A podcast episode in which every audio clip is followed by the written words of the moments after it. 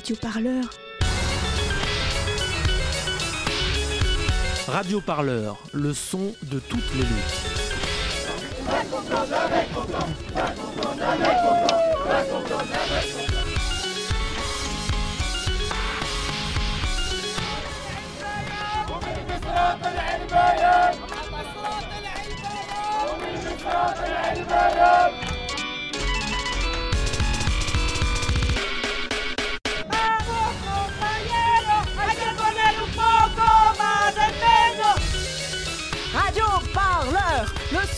Les luttes. Radio Parleur, le son de toutes les luttes. Bonjour à tous, vous êtes bien sûr Radio Parleur, le son de toutes les luttes, radioparleur.net, euh, en direct euh, du restaurant Les Marches de l'Opéra, avec une magnifique vue sur la place de la Bastille pour l'arrivée de cette manifestation, la fête à Macron. On est ensemble jusqu'à 19h, voire 19h30, avec tout un tas d'invités de qualité et toute l'équipe de Radio Parleur. Bonjour à tous, petit jingle. Citoyens Il nous faut la Bastille Guillaume, est-ce que vous m'entendez là Vous me recevez? Nous voulons Oui, Tristan, une place de la Bastille, noir de monde, en ce 14 juillet 1789. Radio Parleur, La prise de la Bastille c'était sur Radio Parleur aussi. Bonjour à tous, euh, Radio Parleur, le son de toutes les luttes, révolution et fraîcheur en direct euh, donc des, des marches de l'Opéra, res- restaurant qui nous accueille généreusement pour cette émission spéciale sur la fête à Macron du 5 mai en direct. Et nous allons tout de suite faire un point sur l'arrivée de la manifestation avec notre journaliste Clara qui était en direct du cortège euh, en live, vous avez pu l'entendre sur MixLR. Alors apparemment Clara, ça est en train de chauffer, euh, boulevard Richard Lenoir Oui, alors écoute, euh, on était sur une ambiance très bon enfant, assez kermesse, beaucoup de familles, pas trop de heurts avec la police, une présence policière qui était euh, assez discrète. Mais euh, à l'arrivée à Bastille, on a pu voir euh, un petit groupe, quelques projectiles jetés à l'encontre des CRS, les CRS qui reculaient sur le boulevard Richard Lenoir. Donc voilà, il y a eu quelques lacrymos, mais ça reste très minime comparé à cette belle place de la Bastille qui est, qui est assez calme. Une place de la Bastille qui est en train de se remplir sous nos yeux et sous ceux de nos invités. Alors, euh, nous sommes euh, pour commencer cette émission avec euh, Laurence Decoq. Euh, bonjour. Donc, vous êtes historienne, engagée plutôt à gauche, membre de la Fondation Copernic, c'est bien ça? Oui, c'est ça, plutôt à gauche, oui. Voire même à gauche d'ailleurs. On va revenir euh, avec vous, bien sûr, sur la singularité de cette manifestation et sa place dans l'histoire des luttes sociales, ainsi que sur l'instrumentalisation de la violence et le rôle de la violence dans la lutte euh, tout au long de cette émission. Et nous avons, euh, nous sommes en compagnie également de Eric Benel. Bonjour. Bonsoir.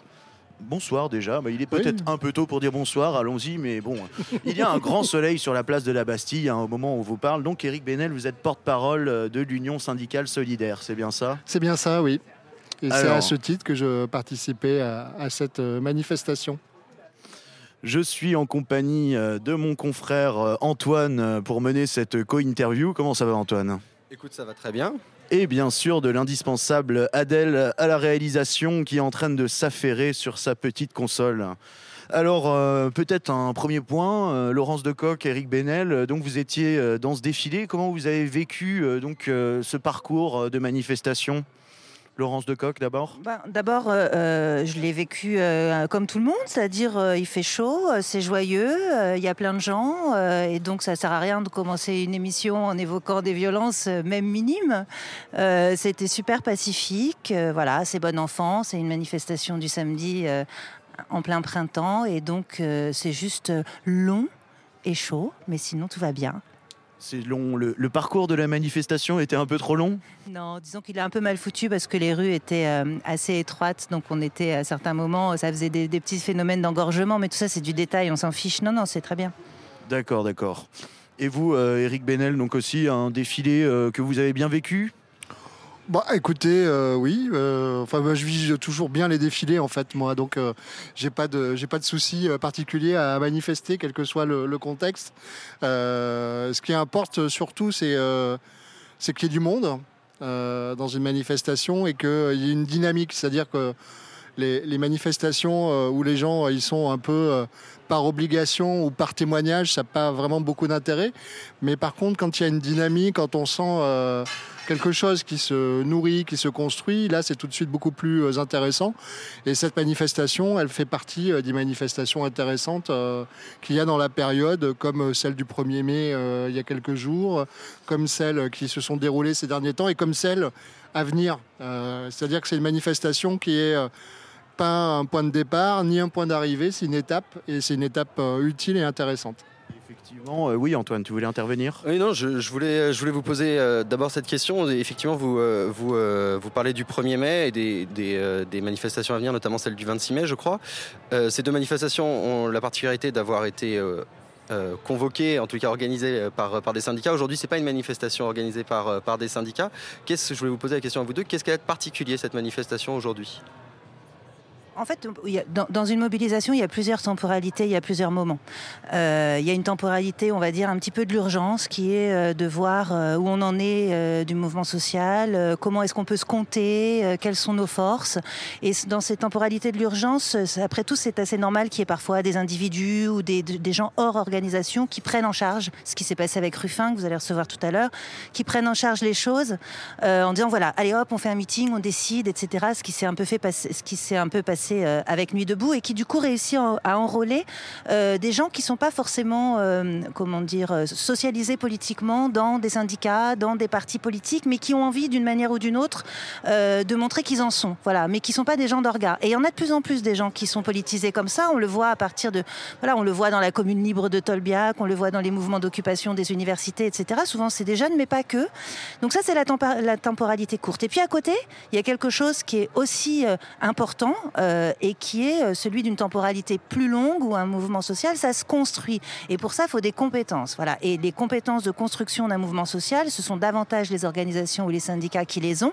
Et donc là où ça devient intéressant, c'est évidemment quand les deux se rejoignent et que du coup, le mouvement social est mûr et que tout le monde s'y sent à sa place pour pouvoir entamer une période qui est euh, peut-être plus longue, plus efficace et plus utile. Effectivement, euh, on parle de ces compétences nécessaires. Euh, donc cette manifestation du 5 mai, on revient un peu sur l'historique. Ça part donc d'un appel à la Bourse du Travail le 4 avril, à l'initiative de François Ruffin, Frédéric Lordon et de nombreux de nombreuses composantes, on va dire, du mouvement social qui étaient déjà mobilisées, qui se sont regroupées dans cette soirée et qui ont lancé cet appel à manifester. Donc aujourd'hui, le 5 mai, et peut-être la prochaine fois, donc le 26 mai, effectivement, à manifester encore plus nombreux. Donc ces compétences, c'est quand même assez impressionnant de pouvoir réussir une telle mobilisation en seulement un mois, non? Oui, alors juste une précision pour le 26 mai, après je te donne la parole Eric, mais le 26 mai, euh, c'est vraiment pour le coup euh, une démarche unitaire avec les syndicats, initiée par la Fondation Copernic et, Attaque, et avec les organisations dont celle euh, de Ruffin, mais pas que. Et là, justement, on est dans la phase dont je parlais tout à l'heure, quoi, la phase d'après. La phase d'après de, la préparation de, ce rassemblement, avec un dialogue entre toutes ces organisations? En dialogue, en mobilisation, euh, en différentes formes de euh, pratiques politiques. Ça, je ne sais pas, on va y réfléchir. Ça va commencer par euh, une marée humaine prévue le 26 mai. Effectivement, une marée humaine, ce que Jean-Luc Mélenchon a dit tout à l'heure lorsqu'il a pris la parole dans la manifestation. Il a appelé à venir déferler sur Paris en véritable marée humaine. Et donc, Éric Benel, alors quel a été le, rôle de l'Union syndicale solidaire dans l'organisation de cette journée? Le rôle, euh, bah, comme toutes les composantes qui y ont euh, participé, c'était euh, de, faire vivre, de faire vivre ce cortège, d'y participer.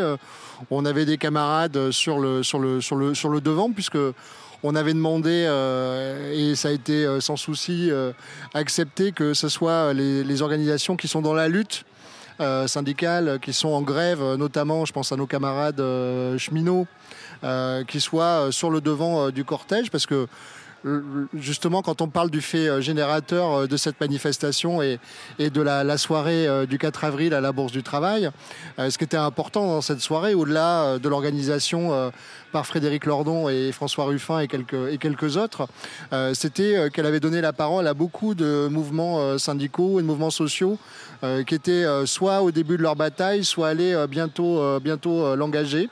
Euh, il y avait eu euh, les cheminots, il y avait eu euh, les hôpitaux, il y avait eu euh, Des représentants d'étudiants, Voilà, tout- de, tout de un- Carrefour de également. Les. EHPAD, les o- ouais. Air France. Enfin voilà, il y avait eu euh, toutes, ces, toutes ces prises de parole euh, de secteurs qui sont euh, inscrits euh, dans la lutte euh, déjà depuis, euh, pour certains, euh, je pense à Air France et à la SNCF, depuis euh, plus d'un mois euh, pour, pour ces, deux, ces deux secteurs. Euh, et donc, ce fait générateur, euh, c'est aussi celui qui permet qu'une organisation syndicale comme Solidaire puisse aujourd'hui euh, facilement euh, s'inscrire dans, dans ce cortège. Ça aurait été un seul appel d'une organisation politique, comme parfois à tort ça a été présenté. hein. Souvent, les médias et d'autres, et y compris euh, certains membres de, de cette organisation, ont eu envie de présenter cette euh, manifestation comme une manifestation de la France insoumise. Ce n'était pas le cas. Ça aurait été le cas, nous n'aurions pas, nous n'aurions pas été présents. La, la France Insoumise apporte quand même un, un soutien important apporte- à cette manifestation. Oui, bien sûr, C'est une sûr. des organisations les Bien plus sûr, mobilisées bien pour. sûr, mais l'origine, l'origine, euh, l'origine n'est pas là, et, et la majorité des gens, comme le disait euh, Laurence, ne sont pas là pour ça. Ils sont là parce que ça leur permet d'exprimer, euh, d'exprimer une colère sociale qui elle est, vraiment extrêmement euh, réelle et extrêmement puissante. effectivement, hein, on a une agglomération de, mouvements sociaux qui étaient euh, simplement concomitants et qui sont peut-être effectivement en train de réaliser la fameuse convergence des luttes hein, qu'on cherche euh, un peu partout. Voilà, d'ailleurs, François Ruffin, je crois que dans la soirée à la Bourse du Travail du 4 avril dont on parlait, il avait appelé plutôt à une convergence des causes. Est-ce que vous voyez vraiment une réelle distinction entre ces deux concepts? Est-ce qu'on joue simplement sur les mots? Non, les deux, sont, les, Lecoq. les- les deux sont intéressantes. Enfin, convergence des causes, c'est effectivement trouver un dénominateur commun qui fasse qu'on sente que euh, on, se mobilise pour euh, voilà quelque chose qui est euh, à la fois à sauver et à construire. Je dirais, par exemple, toute la question du service public, toute la question du modèle de l'État-providence, toute la question de, de statut. Et là, c'est vrai qu'il y a une vraie convergence des causes et que ces, ces convergences de causes, là où il a raison, Ruffin, c'est que c'est forcément un préalable à l'éventuelle convergence des luttes. C'est-à-dire qu'on ne rentre pas en lutte si on n'est pas euh, convaincu qu'on a une cause à défendre. Euh, maintenant, convergence des luttes est aussi un terme un peu galvaudé. Euh, donc peut-être qu'il faudrait inventer autre chose. Peut-être qu'on pourrait parler d'articulation, peut-être qu'on pourrait parler de tissage, j'en sais rien, peu importe. Mais c'est vrai que c'est un mot qui, voilà, qui comme beaucoup, comme souvent hein, dans le vocabulaire politique, à un moment donné, les mots s'usent, quoi. Et donc ça revient un peu comme des rengaines, et on se dit qu'il faut, qu'il faut en inventer d'autres. Antoine Justement, encore euh, sur, ce, mot de convergence des luttes, aujourd'hui on a, on a l'impression, et quand on voit le, plan de la manifestation du cortège, avec effectivement, euh, euh, vous l'avez rappelé, d'abord les gens en lutte, puis d'autres cortèges, chacun autour de, sa cause, on a l'impression qu'il y a une sorte de synchronicité des luttes qui se mènent en même temps. Mais quel est le, enfin, pour, pour converger, il faut aussi un mot d'ordre commun. Euh, la, SNCF défend euh, son statut et un rail public. Euh, les EHPAD demandent plus de moyens, etc.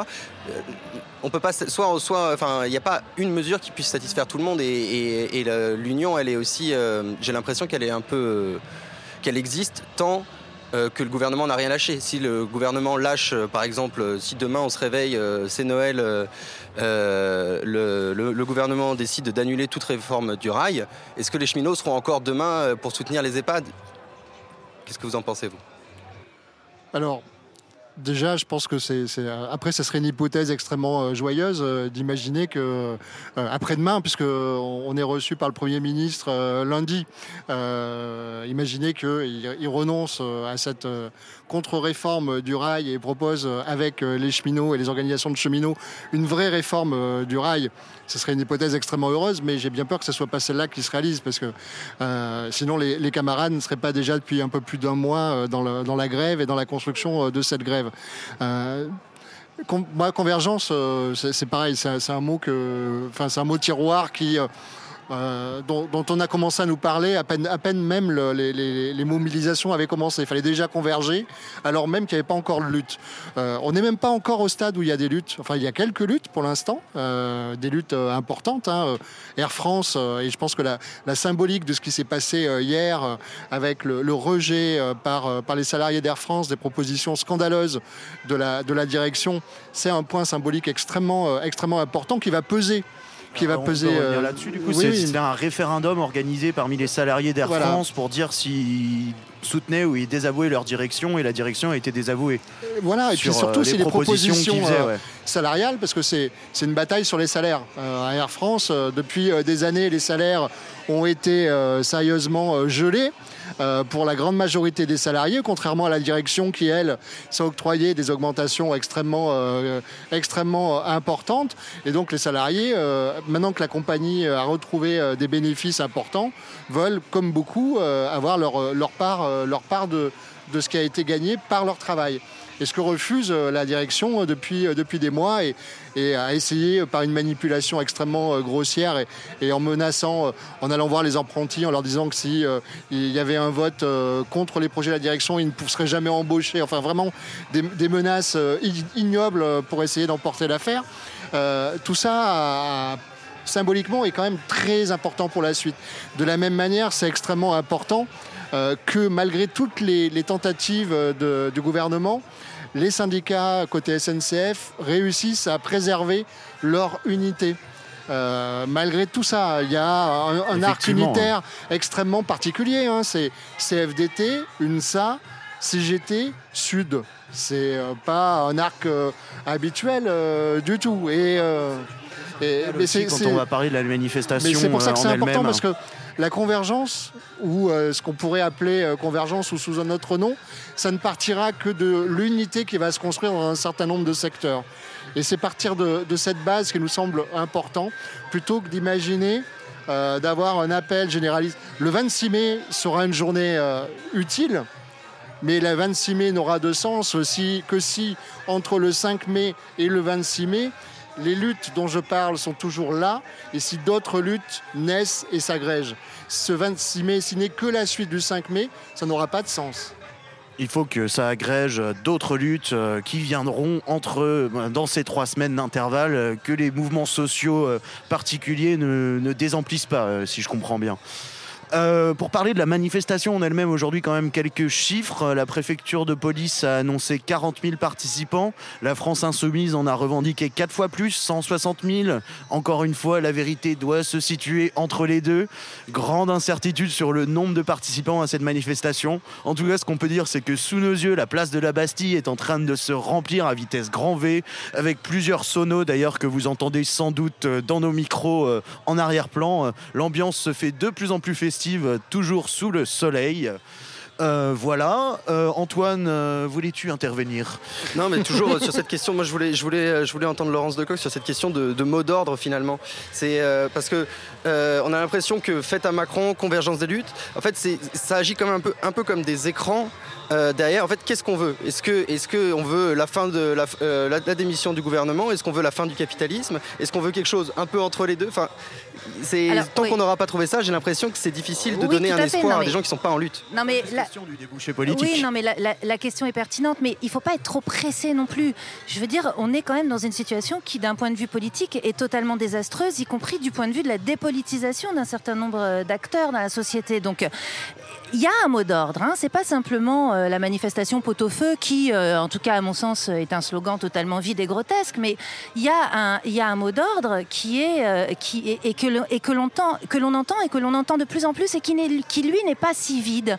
C'est on ne veut pas du monde de Macron. C'est Macron et son monde. Et le monde de Macron, c'est pas un slogan politique vide parce que le monde de Macron, ça en revanche les gens ont pu le voir par exemple il y a 40 ans avec ce qui s'est passé en Grande-Bretagne. Le monde le monde de Macron, c'est la thatchérisation euh, de la société, c'est-à-dire que c'est un monde de l'hyper-concurrence, c'est un monde sans service public, c'est un monde absolument sans pitié, c'est un monde dans lequel euh, on attribue la responsabilité d'un échec à des individus, c'est un monde qui sacrifie les catégories populaires, c'est un monde qui sacrifie encore plus les quartiers populaires.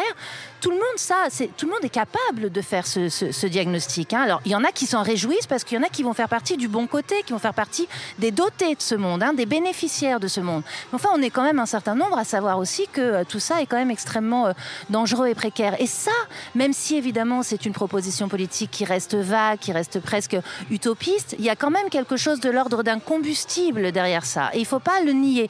Alors, est-ce qu'on veut la démission du gouvernement? Il ne faut pas non plus être totalement idiot. Donc on ne peut pas réclamer comme ça la démission du gouvernement. On peut se faire plaisir, la réclamer, l'espérer, en rêver, etc. Tout ce qu'on veut.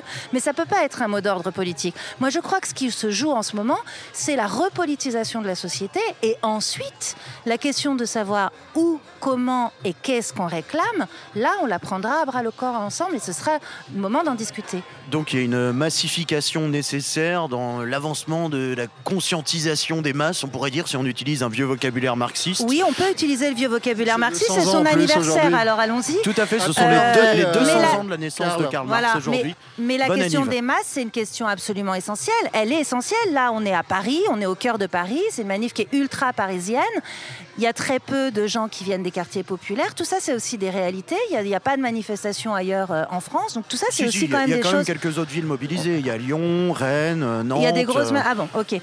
D'accord. Même dans, Donc, euh, même, dans ma ville natale de breton. Saint-Brieuc, il y avait une fête à Il y Macron. avait, il y avait une Eh oui. fête à Macron à Saint-Brieuc. Ah oui, oui. Ok. Bon bah très bien. Donc voilà. Mais en même temps, on voit bien très bien qu'il y a une sociologie qui est quand même là. Enfin, je voudrais pas dire, mais enfin, c'est quand même assez criant, quoi. Il manque pas mal de gens, quoi. Donc, euh, donc voilà, il y, a- il y a encore des choses qui restent à faire. Moi, j'ai aussi un petit, un petit foulard rose là, qui est en fait un appel féministe qu'on a fait euh, à la suite de l'appel de Ruffin, parce que ben, dans, dans cette histoire, la question féministe avait été aussi un petit peu oubliée. C'est l'une des questions qui avait été oubliée. Voilà, donc le fait qu'il y ait un, un- un- un générateur, comme vous l'avez dit tout à l'heure, qui soit justement cet appel euh, du 4 avril, euh, fait que ça laisse la possibilité à d'autres de s'y agréger comme ils l'entendent. Et puis après, voilà, viendra la phase du dialogue, viendra la phase de la discussion. euh, Mais euh, le chemin est long, quoi. C'est un peu le, le bon côté de la manif pot-au-feu. On peut venir avec nos revendications, nos différents mots d'ordre pour refuser le monde de Macron. Tout à fait. Mais c'est déjà beaucoup. Effectivement, on sait déjà beaucoup de se rassembler aujourd'hui, Antoine. Et, je, voulais voir avec vous, euh, vous deux qui êtes des acteurs, euh, pas historiques, mais en tout cas, vous n'êtes pas arrivés en lutte il y a, il y a trois semaines. Euh, comparer un peu cette mobilisation qui, commence à peine du printemps euh, 2018 avec d'autres. Euh, je pense, bon, la dernière mobilisation euh, d'importance qu'on a eue en France, c'est le printemps 2016. Mais avant ça, euh, c'était assez loin derrière, le CPE 95. Enfin, quelle référence il faut prendre pour analyser le mouvement social qu'on est en train de connaître aujourd'hui? Je, je pense pas qu'il y ait forcément toujours besoin de prendre des, références au début d'un mouvement. Là, en plus, il y a une accumulation de références qui fait parfois un peu obstacle du coup. Euh, quand les cheminots ont commencé à parler euh, de se mettre en grève, on a tout de suite euh, pris comme référence la grève de l'hiver euh, 95. On a reparlé de Juppé droit dans ses bottes en le comparant à Édouard Philippe puisqu'il est juppéiste. Enfin, on a essayé du côté C'est de quelque certains chose qu'on a beaucoup analystes. entendu au début du mouvement des cheminots, Voilà, on a, on a vraiment eu ça. Là, on arrive en mai, c'est les 50 ans de mai 68, donc euh, on nous refourgue aussi euh, toutes les comparaisons et toutes les comparaisons possibles et imaginables avec le mouvement de, de mai 68. Alors, bien évidemment, c'est toujours intéressant euh, d'avoir des, critères et des références historiques, mais là, au cas particulier, on n'est pas du tout dans cette séquence-là. Et on n'est pas, enfin là, c'est un point de vue. Je pense pas qu'on soit non plus dans la naissance d'une nouvelle séquence. Je pense qu'on est plutôt dans la poursuite de la séquence qui s'est ouverte en 2016. C'est pas par hasard si euh, des liens faites qui se sont créés avec le mouvement euh, contre la à loi cette travail. époque hein. permettent des choses euh, qui émergent aujourd'hui. Cette manifestation d'aujourd'hui, elle existe parce que euh, il y a eu en 2016 euh, Nuit debout, qu'il y a eu les premières choses faites par Ruffin et Lordon à la Bourse du Travail et ensuite sur la place de la République, qu'il y a des liens euh, et des liens de confiance qui se sont créés entre des organisations syndicales, entre euh, Ruffin qui à l'époque était journaliste et pas député euh, de la France insoumise, et que ces liens de confiance permettent qu'aujourd'hui une organisation syndicale puisse participer à une manifestation comme on l'a fait aujourd'hui. Et d'ailleurs, je trouve que c'est intéressant que la préfecture de police ait donné un chiffre. Ça veut dire que la préfecture de police considère que ce n'est pas une manifestation politique. Elle ne donne jamais de chiffres quand c'est des manifestations politiques. Elle a considéré que c'était une manifestation du mouvement social.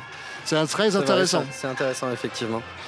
Et, et vous, Laurence Decoq, qui est historienne, vous dites aussi euh, pas- euh, du passé, faisons table rase, ce mouvement, euh, ce mouvement social est nouveau, analysons-le pour ce qu'il est. Je dis ça et je dis aussi autre chose. Je dis que malgré tout, les luttes passées construisent un imaginaire politique. Et en particulier, même si je suis d'accord sur le fait que ça peut faire écran, euh, l'imaginaire de 68, il est là. Il est là dans la mobilisation étudiante, par exemple. On le voit dans les slogans que les étudiants reprennent, dans cette propension qu'ils ont aussi à taguer et à chercher à la fois euh, de l'imaginaire poétique, etc. Et il est là, et il est là dans leur, dans leur slogan qui est très beau aussi, euh, euh, qui est euh, mai 68, on ne, on ne commémore pas, on recommence. Euh, ça aussi, hein, ça veut dire quelque chose. Quoi. Ça veut dire quand même qu'il y a dans mai 68 euh, des choses à puiser, qui ne veut pas dire que justement on est dans la conservation, dans la congélation euh, de ce qui a eu lieu, ou au contraire dans la tentative de reproduction exactement de la même façon, mais qui a un imaginaire des luttes. Et ça, ça sert, et ça, ça sert notamment les, les- jeunes générations. Alors après, on aller savoir si c'est euh, ça qui est le moteur principal. Évidemment, c'est beaucoup trop tôt pour savoir ça. Et je suis absolument d'accord d'un point de vue plus pragmatique sur le fait qu'on est aujourd'hui dans la poursuite de ce qui s'est passé euh, il y a deux ans. Ça, c'est absolument certain. Juste pour, euh, pour abonder dans votre sens, on a vu euh, à la suite de la manifestation du 1er mai un tag apparaître euh, dans le quartier latin sous les Kawaii, la plage, en faisant référence évidemment aux Kawaii noirs dont se dotent les, participants du Black Bloc, qui est évidemment une, une- référence directe au slogan de 68. Effectivement, hein, moi aussi, en étant journaliste pour Radio Parleur, j'ai couvert la première manifestation à Bastille contre la loi travail. Et tout à l'heure, j'ai eu cette impression de retour en arrière, cette continuité. On la vit parce qu'on a l'impression que entre temps, on n'a fait que des manifestations encadrées par la police, avec des NAS, des jets de lacrymo systématiques, et ce qui est vraiment en train de refluer aujourd'hui parce qu'il y a eu une politisation extrême de la question de la violence euh, depuis les événements du 1er mai qui ont été abondamment euh, médiatisés. Justement, Eric Benel, euh, je voulais vous entendre là-dessus parce que donc votre union syndicale a sorti un, un communiqué, je crois bien, ce matin, intitulé Quand on parle de violence, euh, autant en parler vraiment. Donc euh, vous demandez la libération immédiate des personnes qui ont été arrêtées le 1er mai et l'arrêt des poursuites judiciaires contre eux. Tout à fait. Tout à fait, parce que euh, le hasard a fait qu'on a un certain nombre de, de camarades qui ont été, euh, euh, membres de Solidaire, qui ont été euh, arrêtés. Donc il y en a déjà une partie qui a été, euh, libérée. Euh, et on se retrouve un peu dans la situation euh, de certains dossiers où on a construit euh, des associations euh, de malfaiteurs qui se sont euh, duré- qui ont duré sur des procès pendant plusieurs années pour au final que tout le monde se retrouve libéré. Vous Et là, encore une fois, on a l'impression, euh, par exemple, oui, Au groupe de Tarnac par exemple, mais il y a, il y a d'autres, d'autres, d'autres, d'autres cas comme celui-là. Là, on a, on a de la part du, du pouvoir euh, une, une volonté vraiment, euh, vraiment délibérée de, mettre en avant euh, cette question euh, de la violence, euh, enfin de la violence, d'une forme d'action dans les manifestations différentes de celles que nous, on peut utiliser. et de la mettre en avant pour essayer de, de faire peur. C'est d'ailleurs assez amusant de voir un gouvernement qui veut en même temps commémorer euh, l'esprit euh, de mai 68, mais il voudrait un mai 68 euh, dans lequel on aurait enlevé les barricades, dans lequel on aurait enlevé le quartier latin, dans lequel on aurait enlevé tout ce qui est au cœur de tout affrontement, c'est-à-dire l'affrontement social. Parce que la, violence, la violence réelle et la violence forte, c'est celle qu'ils exercent contre les corps et pas contre les vitrines. Et cette violence-là, elle a lieu à l'intérieur des entreprises. Euh, pendant le cortège, j'ai passé un petit moment à discuter avec euh, les salariés de GMS. euh, qui ont fait une grève euh, il y a, il y a quelques, quelques temps et euh, qui, était, qui est une entreprise sous-traitante de PSA et de Renault. C'était l'entreprise qui était basée à la souterraine. C'est ça, bien la ça, qui fabrique des, tout à fait. qui fabrique des pneus en creuse. Et dans cette entreprise, au jour d'aujourd'hui, il y a déjà eu euh, 130 euh, licenciés. Euh, qui euh, pour la plupart ne retrouvent aucun emploi parce qu'ils sont sur euh, un bassin d'emploi dans lequel il n'y a rien de disponible. Il y a un repreneur qui a repris l'entreprise, il reste 120 salariés, sauf que l'entreprise, son donneur d'ordre, ses donneurs d'ordre, Renault et PSA, ne leur donnent plus aucune commande, qui font 40 000 euros de déficit par mois et qu'ils savent qu'à très court terme, l'entreprise va définitivement fermer et que les 120 salariés qui se lèvent tous les jours, vont travailler, sont avec cette épée de Damoclès au-dessus de, leur tête. Ça, c'est Ça fait euh, partie une de ces luttes qui doivent continuer entre le 5 et le 26 violence mai aussi. C'est une violence réelle. Et ces salariés me disaient, on s'est battu, même si on savait qu'il y avait peu d'espoir que l'entreprise, au final, elle puisse rester. On s'est battu parce qu'on voulait avoir d'abord la tête haute et on voulait que tous les salariés restent en bloc et restent groupés. On voulait pas que les salariés se retrouvent isolés et qu'on apprenne qu'après tel ou tel s'est suicidé, tel ou tel s'est trouvé dans tel désespoir social. Ils ont relevé la tête, ils continuent à lever la tête et à essayer de porter des choses par rapport à cette violence. Et c'est cette violence-là qu'on a voulu dénoncer à travers notre communiqué, notamment dans le premier paragraphe. C'est la violence qui fait qu'il y a des millions, des dizaines de milliers de, de- de gens qui ont été intoxiqués par l'amiante. C'est euh, cette violence-là qui fait que à la Poste, après la privatisation, à Orange, après la privatisation, il y a des tas de salariés qui se sont suicidés. Euh, et que donc cette violence, elle est, elle est, elle est beaucoup plus importante Là, on parle de que et deux pas de ou trois vitrines McDo, ou deux ou trois voitures qui brûlent. Hmm. Effectivement, sur cette communication gouvernementale, euh, Laurence Decoq, qui est, on a l'impression qu'elle dénigre les contestations sociales. hein. Je reprends les mots de votre communiqué, euh, Eric. Et cette surenchère sécuritaire, en pleine commémoration de mai 68, on parlait de l'imaginaire des luttes juste avant. Est-ce qu'on n'est pas en pleine dissonance cognitive euh, médiatique? Dans le sens où on glorifie mai 68, mais en même temps, on voudrait euh, un mai 2018 euh, aseptisé, euh, une révolution de bisounours. Que médiatique. Hein. Euh, on a, c'est pas simplement les médias qui commémorent 68. Hein. C'est aussi les grands bourgeois qui vont voir des expositions sur mai 68. Euh, donc c'est pas que médiatique. Alors oui, dissonance cognitive, pourquoi pas.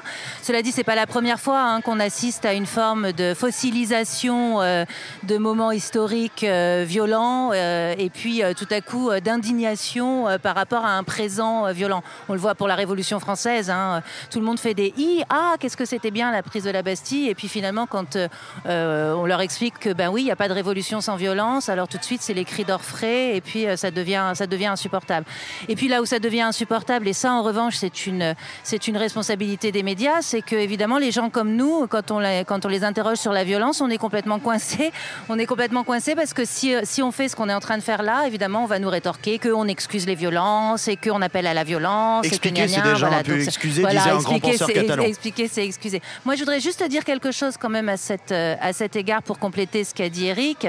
C'est qu'il faut, euh, toujours dans cette logique de continuité, il faut quand même mesurer quelque chose. C'est que euh, y a deux ans, les lycéens qui se sont fait euh, tabasser par la police, euh, je pense par exemple à ceux de Bergson, euh, sont ceux qui aujourd'hui se sont aussi fait dégager violemment à Tolbiac ou des, ou des universités occupées. Et ça, c'est extrêmement préoccupant par rapport à la façon dont une société traite sa jeunesse. Moi, je suis extrêmement inquiète parce que là, j'ai vraiment le sentiment, et là, pour le coup, c'est générationnel, hein, parce que moi, par exemple, j'ai pas connu ça quand j'étais, quand j'avais 20 ans, quand j'avais CRS 18 dans ans. les facs? Euh, c'est pas à ce point, si, vous voulez. Là, on a vraiment une, une jeunesse qui est euh, socialisée politiquement par les violences policières, entre autres. Et ça, c'est pas rien. hein. Ça, pour le coup, c'est vraiment une bombe à retardement. hein. On en aura un, très bon exemple euh, sur ce plateau un peu plus tard, puisqu'on recevra Youssef Brakni, ici présent, et qui fait partie du, du comité Vérité et Justice pour Adama Traoré, tué dans les locaux de la gendarmerie de Beaumont-sur-Oise il y a deux ans maintenant, le 21 juillet, ça fera deux ans. Euh, mais euh, excusez-moi, mais au-delà de, la question de la violence et des gens qui choisissent euh, le, mode d'action violent dans les manifestations, je pense qu'il y a, un, discours qu'on n'entend pas du tout dans, des médias plus, conventionnels, c'est qu'il y avait plus de 10 000 personnes le 1er mai et une partie était encore là aujourd'hui avec les mêmes slogans qui, bien que n'étant pas eux-mêmes violents, refusent justement ce chantage dont vous parliez, qui refusent le chantage de est-ce que vous condamnez? Est-ce que vous vous désolidarisez? Et, euh, ça, pour moi, ça me semble être un. Et, votre, euh, et maintenant, on arrive avec des, structures syndicales comme, euh, comme l'Union Solidaire qui, qui refusent d'entrer dans ce jeu-là également. Le NPA également a, changé, de, a changé de discours, puisque traditionnellement, leur discours c'était des infiltrés d'extrême droite et que désormais, ils ont sorti. Enfin, Philippe Poutot a, a- eu un tout autre son de cloche euh, dans les médias récemment.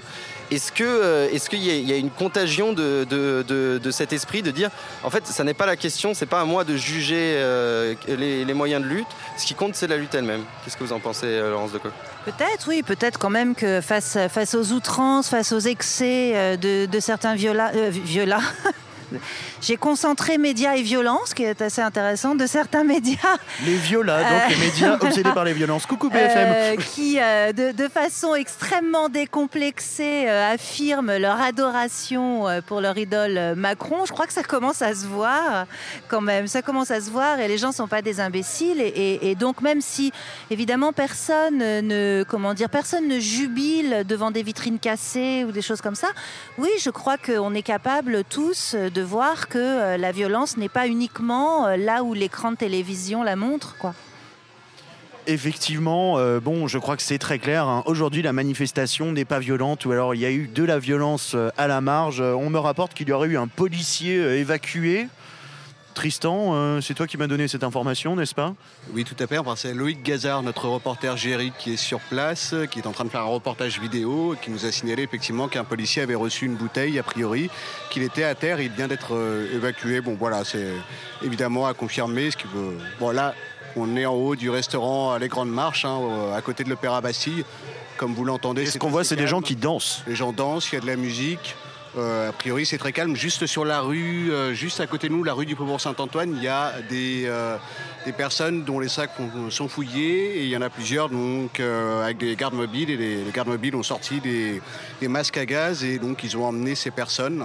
Donc voilà, il faut savoir que suite à la manifestation du 1er mai, il y a beaucoup de personnes qui ont été interpellées pour lesquelles les lunettes, le caouet noir ou le masque à gaz a pu servir euh, d'élément incriminant. Donc voilà, mais il y a encore effectivement euh, quelques euh, fouilles de sacs sur la rue du Faubourg Saint-Antoine. Dans le cadre de fouilles préventives en amont de la manifestation et toujours en ce moment alors que la place de la Bastille continue à se remplir. Écoutez, euh, je vous propose euh, de nous faire une petite pause avec euh, un reportage de Noémie, donc notre journaliste sur l'organisation de cette journée d'aujourd'hui. On se retrouve tout de suite en direct de la fête à Macron. Vous êtes sur Radio Parleur, le son de toutes les luttes, révolution et fraîcheur. Radio Parleur, le média qui vous parle des luttes et qui vous en parle bien. Sur radioparleur.net. 14h, opéra. Le, cortège va jusqu'à Bastille. Et à Bastille, euh, on reste, on fait la fête, il y aura les musiciens, il y aura de l'animation. Et là, voilà, c'est le moment où euh, tout le monde fait des câlins à tout le monde, on discute et on fait, voilà, on fait la fraternité, tout ça. Déjà, je suis euh, Benjamin et j'ai été assigné à, à participer à la coordination euh, de la marche du 5 mai avec les associations. Quel était le but de cette réunion ce soir? Aujourd'hui, c'était euh, ce qu'on appelait AG pour les associations, les collectifs euh, et organisations. Euh, C'était leur présenter tout ce qu'on pense organiser euh, idéalement sur le papier, mettre à plat un peu euh, les, euh, les appels, qui appellent à venir, euh, qui sera là, se compter un peu, et aussi répondre à toutes les questions de ceux qui ont encore de nombreuses questions sur l'organisation et, euh, qui ont besoin de plus d'informations pour se décider et appeler définitivement à rejoindre la marche. Et euh, il y a une crainte euh, de la part des associations et de nombreuses personnes d'une récupération de la France insoumise. Vous la comprenez cette crainte? Euh, oui, on la comprend parce qu'il y a eu euh, une communication euh, maladroite de la part d'un membre de la France Insoumise derrière, où on entend dire notre manifestation du 5 mai, ce qui est faux. La France Insoumise sera présente dans le cortège, ainsi que le NPA et le Parti communiste pour les partis qui ont appelé officiellement à rejoindre le cortège. Euh, mais il y aura aussi euh, des syndicalistes, des organisations, des associations, des collectifs citoyens, euh, des collectifs de sans-papiers, des chômeurs, euh, et tout ce qui compose aujourd'hui la diversité de la lutte contre Macron sera dans la marche.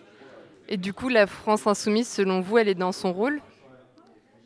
Bah, elle est dans son rôle d'organisation de partis politiques et de structuration de, de citoyens dans un mouvement euh, qui, les inclut et qui les dépasse euh, aussi largement. Donc, euh, l'idée, c'est d'être inclusif hein, dans cette marche. hein. C'est pas une marche exclusive. c'est pas la marche où on veut se compter chaque camp, chaque parti, chaque bannière. L'idée, c'est de se compter tous ensemble. Oui, justement, il y a Benoît Hamon qui va participer aussi. il y a le PCF. Il y a aussi des militants, enfin, on l'espère, d'Alternativa. Euh, L'idée, c'est de rassembler le plus largement possible. Oui, oui, et au-delà des partis politiques. Euh, au-delà des militants politiques, au-delà des militants de partis politiques, au-delà des partis politiques, au-delà des électeurs de partis politiques, euh, c'est beaucoup plus large. Je pense qu'aujourd'hui, l'image de la France qui est dans la rue, qui défile déjà depuis plusieurs mois, chez les étudiants ou autres, ne se définit pas du tout par une carte électorale ou par une orientation électorale ou seulement électorale et que c'est beaucoup plus large. Nous, c'est cette diversité-là qui nous intéresse euh, d'avoir dans la rue. Et euh, comment ça se passe, l'organisation d'un tel événement? Dans le bordel.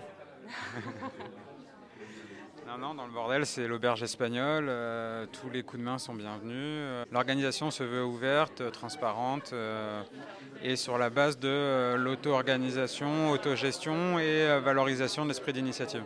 Donc, c'est qu'on a expérimenté à nuit debout et des formules qu'on essaie de, garder encore aujourd'hui, parce qu'elles ont fait leur preuve. On se pose un petit peu la question de l'omniprésence euh, de la France insoumise, notamment dans les médias. Mhm. Et on a notamment pas mal de nos membres qui soulèvent le fait que nous, on est une association euh, citoyenne et apartisane. Et euh, on sait que c'est un questionnement que, que partagent d'autres assos qui veulent vraiment ne pas s'impliquer dans un mouvement partisan. Que c'est pas la manie de la FI que ça a été très très clair depuis le départ. Est-ce que vous pouvez vous présenter en quelques mots ce que vous faites dans votre association et de quelle association vous faites partie? Euh, alors moi je fais partie d'Alternativa Paris et en gros ce qu'on fait, enfin je fais partie d'Alternativa et Alternativa c'est une association qui existe au niveau national et nous notre objectif c'est de montrer qu'actuellement il y a des alternatives à un système climaticide qui existe. Et est-ce que votre association appelle à manifester le 5 mai? Ben Pour l'instant, on se pose la question. Euh, en fait, Alternativa, c'est un mouvement qui est complètement partisan. Et, euh, et c'est vrai qu'actuellement, on se pose la question, notamment au vu d'une communication qui a beaucoup mis en avant euh, la France Insoumise récemment. Et donc, nous, enfin, bref, on, est vraiment divisé au sein de, nos membres. et pour l'instant, on n'a pas de décision fixe parce qu'on a aussi une logique qui est d'être dans la concertation. Et il ne s'agit pas de dessiner à trois personnes d'Alternativa Paris pour l'ensemble des collectifs. Donc, ça prendra le temps que ça prendra pour euh, être vraiment décidé. Quoi. Et euh, la France insoumise et euh, les autres formations politiques de gauche ont un rôle à jouer dans le mouvement social actuel, selon vous? Bah, je pense que tout le monde a un rôle à jouer. L'idée, c'est d'arriver à se rassembler et d'être un petit peu raccord sur des revendications et des propositions.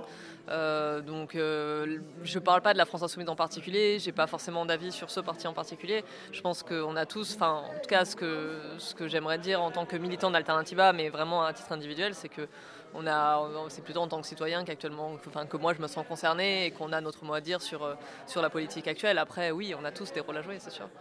Et euh, si vous participez au 5 mai, est-ce qu'il y aurait une mise en avant écologique euh, pour pendant la manifestation? Ah bah, ce serait l'idée, sinon ce serait un peu dommage. Oui, oui, bah oui, c'est pour ça qu'on se pose la question et que pour, pour le coup, on considère que l'écologie a son rôle à jouer euh, dans les mouvements sociaux. Et parce que aussi, Alternative à Paris, ce qu'on prône, c'est, en plus d'un système qui, soit, qui ne soit pas climaticide, c'est un système qui soit pour tous. Enfin, on, parle de justice sociale et de justice climatique. Donc, pour nous, les, thématiques se rejoignent dans tous les secteurs, que ce soit le secteur de l'énergie, le secteur des mobilités ou de l'alimentation. Donc, oui, forcément, si on est présent, on portera un message euh, écolo, mais qui rejoindra aussi la justice euh, sociale, parce que pour nous, les deux sont liés. Je m'appelle Johanna, je travaille avec François Ruffin depuis des années, et du coup maintenant, avant à Fakir et maintenant comme attaché parlementaire, et comme euh, ça arrive Fakir et autres. du coup, les comités, non, on a lancé les comités de mobilisation parce que L'idée, c'était de faire monter du monde à Paris et du coup de, s'organiser pour monter à Paris tous ensemble. Euh, c'était aussi euh, un moyen de, révéler des énergies euh, et de se rencontrer. Et de... il existe beaucoup de choses, mais, mais dans, un moment de mobilisation, je pense que y a, tout le monde a envie de, de, se bouger. Et c'était un moyen de, donner aux gens de se bouger une, une, idée de un collectif, une idée de un endroit pour rencontrer les gens, etc. Et, et ça a plutôt bien marché parce qu'on en a un peu plus d'une centaine maintenant. Je ne sais pas quelle, quelle ce sera peut-être très éphémère. Euh, qu'est-ce que cette journée a de spécifique euh, par rapport euh, aux mouvements syndicaux qui appellent à manifester? Bah, Déjà, c'est un samedi et c'est à Paris. On organise une manifestation nationale où on, on veut montrer notre force à Paris tous ensemble. et tous ensemble, ça veut dire les organisations politiques, les, organisations syndicales, les associations qui, nous qui, veulent nous rejoindre, et il y en a déjà qui nous ont rejoints, euh, les citoyens euh, lambda euh, qui ne se reconnaissent pas forcément dans une étiquette ou, euh, ou dans une association, et les jeunes des quartiers, les jeunes, de- les, jeunes étudiants, les gens en aujourd'hui. Et euh, je pense que c'était. Je veux dire, on sait que tout le monde lutte euh, tous les jours là. Il y a, des- mobilisations tous- les jours ou presque. Nous, on avait envie de donner l'occasion, le, cadre pour qu'il y ait tout le monde, euh, tout le monde une fois dans la rue tous ensemble. Mais justement, est-ce qu'on génère pas des divisions en, mu- en multipliant les dates de manifestation? Moi, je crois pas. Quand les gens ils sont chauds, euh, ils peuvent être dans la, rue tous les jours. C'est pas le problème. Et quand les énergies elles se réveillent et qu'on est en colère, il n'y a aucun problème à aller dans la rue euh, trois fois par semaine, quatre fois par semaine, autant qu'il faut. Euh, je pense que le problème, c'est de sortir de l'indifférence. Une fois qu'on est sorti de l'indifférence, c'est pas de faire trois manifs, dans la semaine ou deux manifs dans la semaine ou, deux dans le mois. Une fois qu'on se bouge, on a, envie et euh, si, ça doit être trois fois dans la semaine, c'est trois fois dans la semaine. Et puis euh, l'idée, là, on va tout faire pour qu'on puisse y aller en famille, pour qu'on puisse y aller avec les, gamins. Pour, on va essayer de, faire en sorte que ce soit sécure et tout, euh, que ce soit sympa, que ce soit joyeux et euh, ce soit, bah, écoute, au lieu de faire une, balade ou au lieu, de, de euh, faire du tricot, bah, aujourd'hui on ira en manif et euh, il faut que ce soit quelque chose de, une chouette sortie pour que justement on ait envie de le faire tous les jours. Ok, vous attendez beaucoup de monde euh, pour le 5 mai? Je pense que la dernière semaine de mobilisation, euh, enfin la semaine d'avant, le 1er mai, etc., sera, sera aussi décisif parce que justement il y a encore euh, quelques organisations, pas mal d'organisations qui sont en attente de voir comment ça prend, en attente de... Et ben, je pense qu'il y a des choses qui peuvent se débloquer très vite et qu'on peut être très nombreux. Aujourd'hui, je sais pas, mais je pense que ça, ça, ça peut, ça, peut prendre vraiment, je pense. Ça, ça commence déjà à prendre et je pense que ça peut s'exciter euh, sur les derniers jours. Et à partir de combien de personnes présentes, ça sera considéré comme une réussite? Je sais pas, un million? Non, je... non, non, je veux dire, je pense que. Enfin, j'en sais rien. Je... Au début, on se disait que quand on, se- quand on était 5 au bistrot arrivé, on disait qu'il fallait 500 000 personnes. Après, on s'est dit merde, s'il y a 50 000 personnes, c'est quand même déjà super cool. voilà. Et euh, qu'est-ce que vous pourriez dire à nos éditeurs pour les convaincre de venir à manifester le 5 mai? Mais que si c'est pas eux qui le font, ce sera qui? Que ça va être sympa, que, que putain, il faut se bouger parce que sinon on est dans la merde, quoi. Genre, euh, et- et- on a une responsabilité énorme, il faut qu'on sauve la planète, il faut qu'on réduise les inégalités, voire qu'on les supprime, il faut qu'on sauve les services publics et c'est c'est pas en restant chez soi. Donc euh, ça va être sympa en plus, vraiment, on va bien se marrer, donc euh, allons-y, quoi. Radio. Parleur. Le son De toutes les luttes. De retour en direct euh, du restaurant euh, Les Marches de l'Opéra, euh, c'est bien ça, je crois que je ne me trompe pas sur le nom, et nous venons d'écouter un reportage donc sur l'organisation de cette fête à Macron du 5 mai par Noémie, et ça tombe bien, Noémie, notre journaliste, elle est justement en plateau avec nous. Bonjour. Bonjour à tous. Nous sommes également donc euh, en compagnie de Pauline Boyer d'Alternativa. On va revenir vers vous tout de suite. Bonjour. Bonjour. Et en compagnie de Loïc, notre vidéaste. Bonsoir. Bonsoir, effectivement, on peut le dire, il est ça 17h30, fait nous sommes un peu en retard sur notre programme. Alors euh, Noémie, euh, qu'est-ce que nous venons d'entendre Donc ce reportage d'une dizaine de minutes euh, sur l'organisation, la, la crainte donc en amont de cette manifestation du 5 mai, c'était que la France insoumise s'accapare toute, euh, tout le mérite de cette mobilisation? Oui, tout à fait. Donc, euh, on était à la Bourse du Travail, euh, une réunion pour euh, toutes les associations d'information justement sur la manifestation du 5 mai. Et la crainte qu'on a entendue de la militante d'Alternativa, c'était justement il y a une récupération de, y a-t-il ou non, y aura-t-il ou non une récupération de la France insoumise? Et si oui ou non, ils allaient manifester? Alors effectivement, hein, ce qu'on peut dire euh, aujourd'hui, euh, je parle sous le contrôle d'Alternativa, c'est que cette récupération, elle n'a pas vraiment eu lieu. Du coup, on a une, pluralité euh, des mots d'ordre dans cette mobilisation aujourd'hui, Pauline Boyer? Oui, tout à fait. hein. On peut regarder euh, tous les gens qui arrivent euh, sur la place de la Bastille et même tout le long du défilé. Euh, Il y a beaucoup d'étiquettes différentes. Il y a, je pense, plein de gens aussi qui ne sont pas étiquetés et qui justement voulaient avoir leur mot à dire et aller dans la rue pour manifester contre la politique actuelle du gouvernement.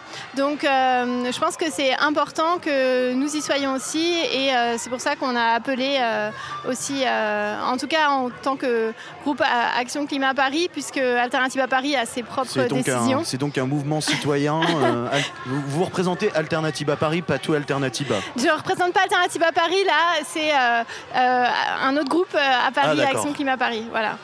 Ok, ok. Mais on peut dire que c'est un collectif citoyen engagé sur les questions climatiques pour aller vite? C'est ça, c'est un collectif citoyen engagé. Et, euh, mais chaque groupe Alternativa est autonome et a ses propres euh, décisions sur euh, est-ce qu'on appelle ou pas à une manif ou est-ce qu'on on est d'accord ou pas avec euh, quelque chose. Voilà. Alors on va revenir sur vos mots d'ordre et votre vécu aussi dans cette mobilisation, mais on voulait faire un, un petit point avec notre reporter euh, Loïc Gazard, donc euh, notre vidéaste euh, qui était présent. Euh, Donc tu étais près euh, des véhicules euh, de Radio France qui ont été menacés par certains manifestants tout à l'heure? Oui, effectivement, une manifestation qui s'est euh, globalement euh, assez bien passée dans le calme. On a vu le Black Bloc qui était là, mais qui n'était pas formé. En tout cas, les cagoules n'étaient pas de sortie.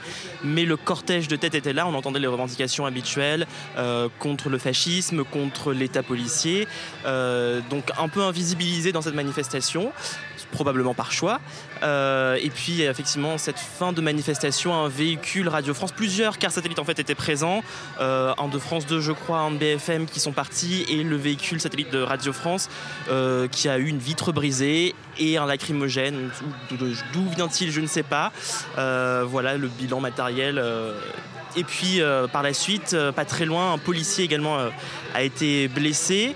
On ne sait pas exactement par qui, comment. Visiblement, certaines personnes parlent d'une bouteille de verre qui lui serait arrivée dessus. Mais la situation un peu floue à ce niveau-là. Il a été évacué par, les pompiers il y a quelques instants. Tout cela reste à confirmer, mais effectivement, ces incidents sont marginaux. Et pour la voiture de Radio France, ça a été arrêté spontanément par des manifestants euh, aux alentours qui voulaient préserver le caractère pacifique et festif de la mobilisation aujourd'hui sur la place de la Bastille. Exactement. On a vu François Ruffin également euh, s'approcher des CRS des manifestants pour essayer de discuter. Euh, il a été assez vite repoussé par certaines personnes qui étaient autour de ce, ce camion parce que c'était pas possible de discuter à ce moment-là. Donc euh, quelques moments de tension jugulée. hein. Globalement, l'ambiance est toujours bonne. Place de la Bastille, on voit que c'est bien rempli, ça danse. Il y a pas mal de camions de différentes organisations avec plusieurs sonos. Vous pouvez entendre probablement une ambiance musicale euh, assez riche euh, derrière nous. Je ne sais pas ce que ça rend exactement à la radio. Bien, revenons à Alternativa peut-être. Donc euh, le mot d'ordre euh, d'Alternativa aujourd'hui et du réseau Action Climat. Dans cette mobilisation, c'était quoi? Alors, euh, le mot d'ordre, c'est en gros, enfin, ce qui était important pour nous, c'était d'être présent à- pour cette fête de Macron. Et euh, parce que nous ne sommes pas du tout en accord avec euh, la politique libérale qui est menée et qui euh, fait euh, de la casse sociale. On est en totale solidarité avec euh, les revendications des étudiants, des cheminots, du personnel soignant.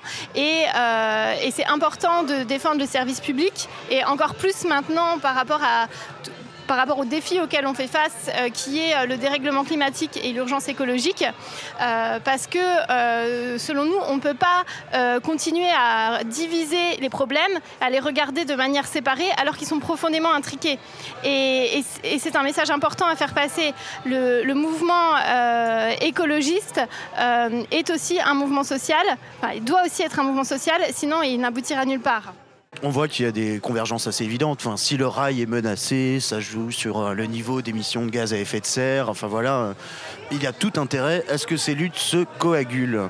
Euh, je crois qu'on va retrouver en direct de la place de la Bastille nos deux reporters de choc, Martin et Roman, qui sont partis en immersion dans la mobilisation festive qui est en train de se dérouler.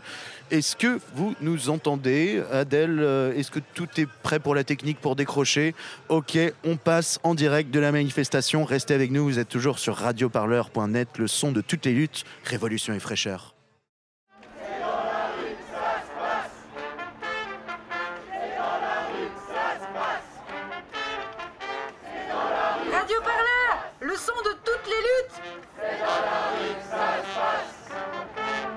En direct de la place de la République sur radioparleur.net.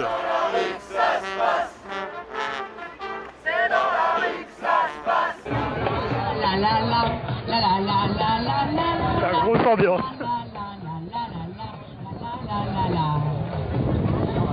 Voilà, vous êtes là parce que euh, moi je suis là et c'est risqué quand je suis, je suis là. Donc est-ce que vous êtes là? Ok, ok parce que moi je suis cadre bancaire et c'est très compliqué de venir ouvrir sa bouche ici aujourd'hui. Donc euh, ça passera sûrement et euh, je me ferai encore engueuler. Si je suis là aujourd'hui, c'est témoignage pour témoigner de la misère que je côtoie au quotidien, euh, en rencontrant les retraités, en rencontrant les cheminots, en rencontrant les employés des EHPAD, des hôpitaux. Ce que je Alors là, c'est l'affrontement très Entre deux cortèges, là-bas il y a Picardie debout. C'est bien bien chaud. Et là ça témoigne, gens qui un beau témoignage. qui vivent dans la misère, qui vivent par des prêts. De plus en plus de prêts sont pris dans les banques pour manger. C'est-à-dire que je rencontre des gens qui viennent pour manger. Donc, et on est en train de nous dire. Dame de la CGT là, travaille dans les instituts de prêts bancaires. Parce qu'il ne faut pas en parler. Il va y avoir 10 000 licenciements dans les banques. 10 000. Et ils sont en train de faire comme chez Air France. La gouvernance par la peur. Tu fais ce que je dis, marche ou crève, ou sinon tu dégages. Je peux vous assurer qu'aujourd'hui, il y a plein d'employés de banque qui sont avec nous par le cœur. Je vous le dis, ils ont une telle pression qu'ils ne peuvent pas être là. Ils n'ont pas de protection. Ils sont dégagés sur le, sens, le champ s'ils sont là. Vous en côtoyez sûrement souvent des sympas qui se battent pour vous au maximum. Il faut savoir que la plupart de ces employés, quand ils se battent pour vous, souvent ils sont convoqués derrière et on leur dit c'est pas comme ça que ça marche. Donc on est, voilà, on est, on tiré des deux côtés, vous voyez. C'est-à-dire d'un côté vous avez une direction qui nous tire dans une direction et c'est où tu fais ce qu'on te dit, où tu dégages. Et de l'autre côté vous avez les gens face à vous, les retraités qui sont pris la CSG dans la gueule au mois de février. Ils n'en pouvaient plus. Ils- Il y en avait, ils avaient les larmes. Qu'est-ce que je fais, moi, en tant que directrice adjointe d'une banque, quand je les vois et que tu vas avoir un patron qui dit ça, c'est pas possible. Et toi, tu dis si, ça doit être possible, bordel. Si, ils doivent pas crever? Si, on doit les aider? Un gros témoignage. La CGT, prêt bancaire. Une dame qui travaille dans un institut bancaire qui En raconte. tant que cadre bancaire aujourd'hui, je vais vous dire que j'ai pas peur. J'ai pas peur, je suis là parce que je vous aime. Et parce qu'on est nombreux dans les banques à vous aimer. Et les patrons des banques, faut pas comprendre, confondre les banquiers, les patrons, les Macron, etc. toute la clique. Notre ancien patron là, il se barre chez Rothschild. Eux, c'est les banquiers. Nous, voyez, comme vous. Alors je suis avec la CNCF, je suis EHPAD, je suis les hôpitaux. Je vous aime, je vous kiffe et on va continuer à se battre pour vous. Voilà un gros témoignage. Donc de la situation dans l'établissement de prêt bancaire. Merci Véronique et merci à nos camarades de Picardie Debout d'avoir baissé le son. Vous pourrez l'en mettre tout à l'heure, on a encore quelques témoignages. Merci à vous, super. On a maintenant, on a trois, trois cheminots qui vont venir. Paulette on va avec le partager témoignage votre de cheminots, Vous maintenant. connaissez bien Oui. Oui. Voilà, ça va être le témoignage après de trois cheminots. Vous on êtes toujours sur Radio euh, Parleur. Apporter Juste lui ensuite, on aura dans quelques instants Frédéric Lordon Alors, on va être en direct du camion tribune. On va écouter son discours, c'est toujours des grands moments. Et on va voir un peu ce que ça dit. D'abord, un témoignage de trois cheminots en lutte. C'est sur Radio Parleur, vous êtes en direct du camion tribune, euh, place de la Bastille, euh, juste Bonjour à tous à quelques mètres. Ah, qu'est-ce qu'elle est belle la France quand elle est comme ça. Je m'appelle Laurent, je suis à la SNCF depuis 95, une grande année, une très grande année. On est en train de lutter pour faire la même chose, faire reculer un gouvernement. On y est depuis un mois, ça va continuer. On peut te le dire dans les yeux, Jupiter, nous on cédera pas. On cédera pas. Tu céderas et on va te piller Il y a beaucoup de colère envers Emmanuel Macron. Les copains qui opposition. n'ont pas pu venir aujourd'hui parce que vous savez, quand on est en grève sur Radio Parleur. il y a le piquet, il y a les âgés, et puis euh, les petites actions qu'on fait par-ci par-là, ou quelquefois on vous offre le péage ou des choses comme ça. On, on va continuer, vous inquiétez pas. Et, et en plus, il faut pas que Monsieur Philippe joue le guignol lundi soir. Il faut pas qu'il joue le guignol avec nous lundi soir. Lundi soir, c'est la réunion entre les cheminots et euh, les syndicats de cheminots et Édouard Philippe. hein. Pour rappel, lundi 7 mai, réunion qui s'avère décisive forcément. Des manifs, on en fait quelques-unes. Mais croyez-moi, celle d'aujourd'hui, ça doit les faire réfléchir. Et je pense que ça va les faire réfléchir. Et on va continuer, on lâchera rien.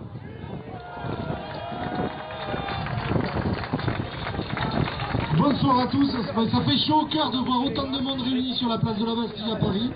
J'en profite pour vous passer un bonjour de Toulouse. Voilà. Je sais que euh, sur le camion Picardie debout, il y a des camarades toulousains qui étaient là. Je pense à Christophe et je réitère le soutien des cheminots aux étudiants et au personnel du Mirail en lutte qui risquent de se prendre la police d'ici pas longtemps pour une évacuation. On entend depuis quelque temps un certain Macron dire qu'il ne la voit pas, la convergence. Mais moi, aujourd'hui, la convergence, avec ces dizaines de milliers de personnes dans les rues de Paris, je la vois. Je la vois et je suis fier de la voir. Je suis fier d'être cheminot aujourd'hui, de défendre un service public et de voir autant de monde qui défendent et qui aiment ce service public du rail. Comme disait Laurent, nous les cheminots, on lâchera pas. Édouard Philippe, Macron, faut qu'ils revoient leur copie. Parce que le service public, ça ne se vend pas, ça ne se privatise pas. Le service public, on y tient et on les défendra avec vous jusqu'au bout. Voilà, témoignage de cheminots depuis Toulouse, toujours au camion tribune ici sur Radio Parleur. Dans quelques instants, Frédéric Lordon à la tribune. Bonjour à tous. Comme mes deux camarades, ça fait très chaud au cœur de voir autant de monde, surtout après euh, de longues semaines de travail, de dur labeur, pour construire cette manifestation, ce rassemblement qui, euh, qui doit faire prendre conscience de ce que représente la rue et de la force qu'elle représente aussi aux yeux du gouvernement. Tous les gouvernements, quels qu'ils soient, ils ont toujours reculé face à la rue. Ça a toujours été la mobilisation des salariés, des travailleurs, des chômeurs, des retraités qui les a fait reculer et qui leur a fait peur. Alors aujourd'hui, nous cheminots, ça fait un mois qu'on est dans la grève. Alors vous le savez, avec un calendrier un peu particulier de, de deux jours tous les cinq jours. Mais voilà, c'est pour tenir dans le temps et puis surtout travailler à la convergence des luttes. Parce qu'aujourd'hui, le combat qu'on mène, c'est celui du service public. C'est celui contre l'ouverture à la concurrence. C'est contre la privatisation. C'est contre les banques qui veulent prendre la main sur votre, votre entreprise. La SNCF n'appartient pas aux cheminots. Elle n'appartient pas à Macron. Elle appartient aux Français et aux sous-Français. Voilà, témoignage euh, à la tribune de cheminots. Aujourd'hui, ils veulent tout casser. Vous êtes sur Radio Parleur, hein. Ne bougez veulent pas, vous êtes au bon endroit. Et Macron a décidé de faire un exemple avec le scalp du statut des cheminots. Mais ne rêvez pas, s'il a le scalp du statut des cheminots, derrière, c'est le scalp de toute la fonction publique qui partira. C'est toute la fonction publique qui doit réagir. C'est toute la fonction publique, tous les salariés qui ont un statut, qui doivent se mobiliser aujourd'hui. Et puis n'oubliez pas, l'année prochaine, c'est les retraites.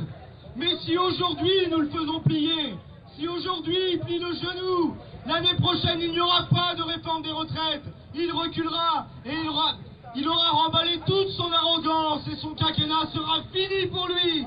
C'est maintenant que ça joue. C'est maintenant.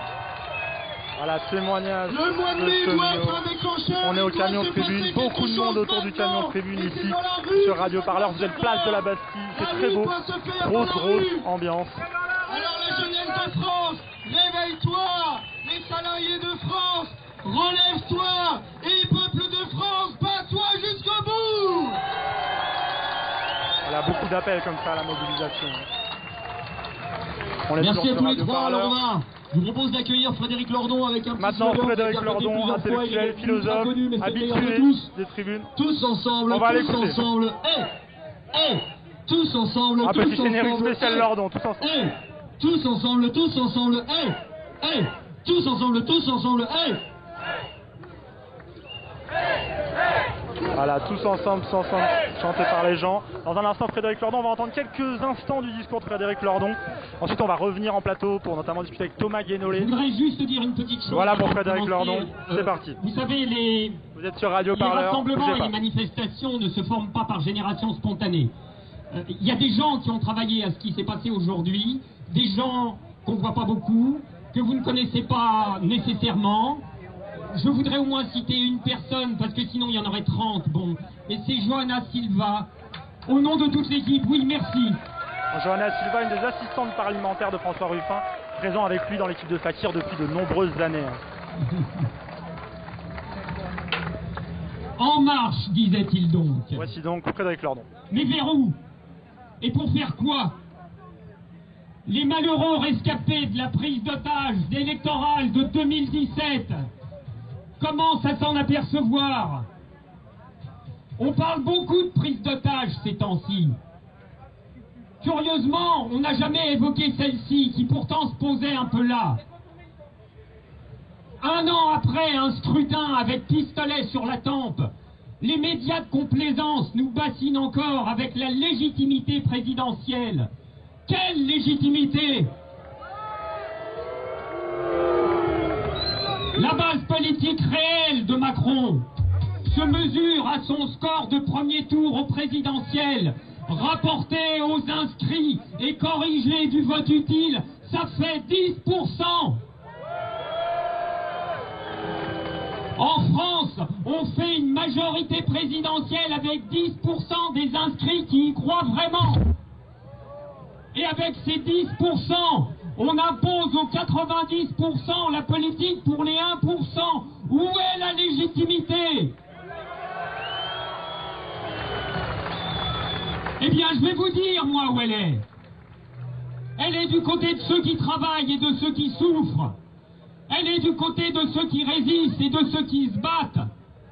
Elle est du côté de ceux qui n'acceptent pas la destruction de tout et qui ont pris le parti de quelque chose à sauver.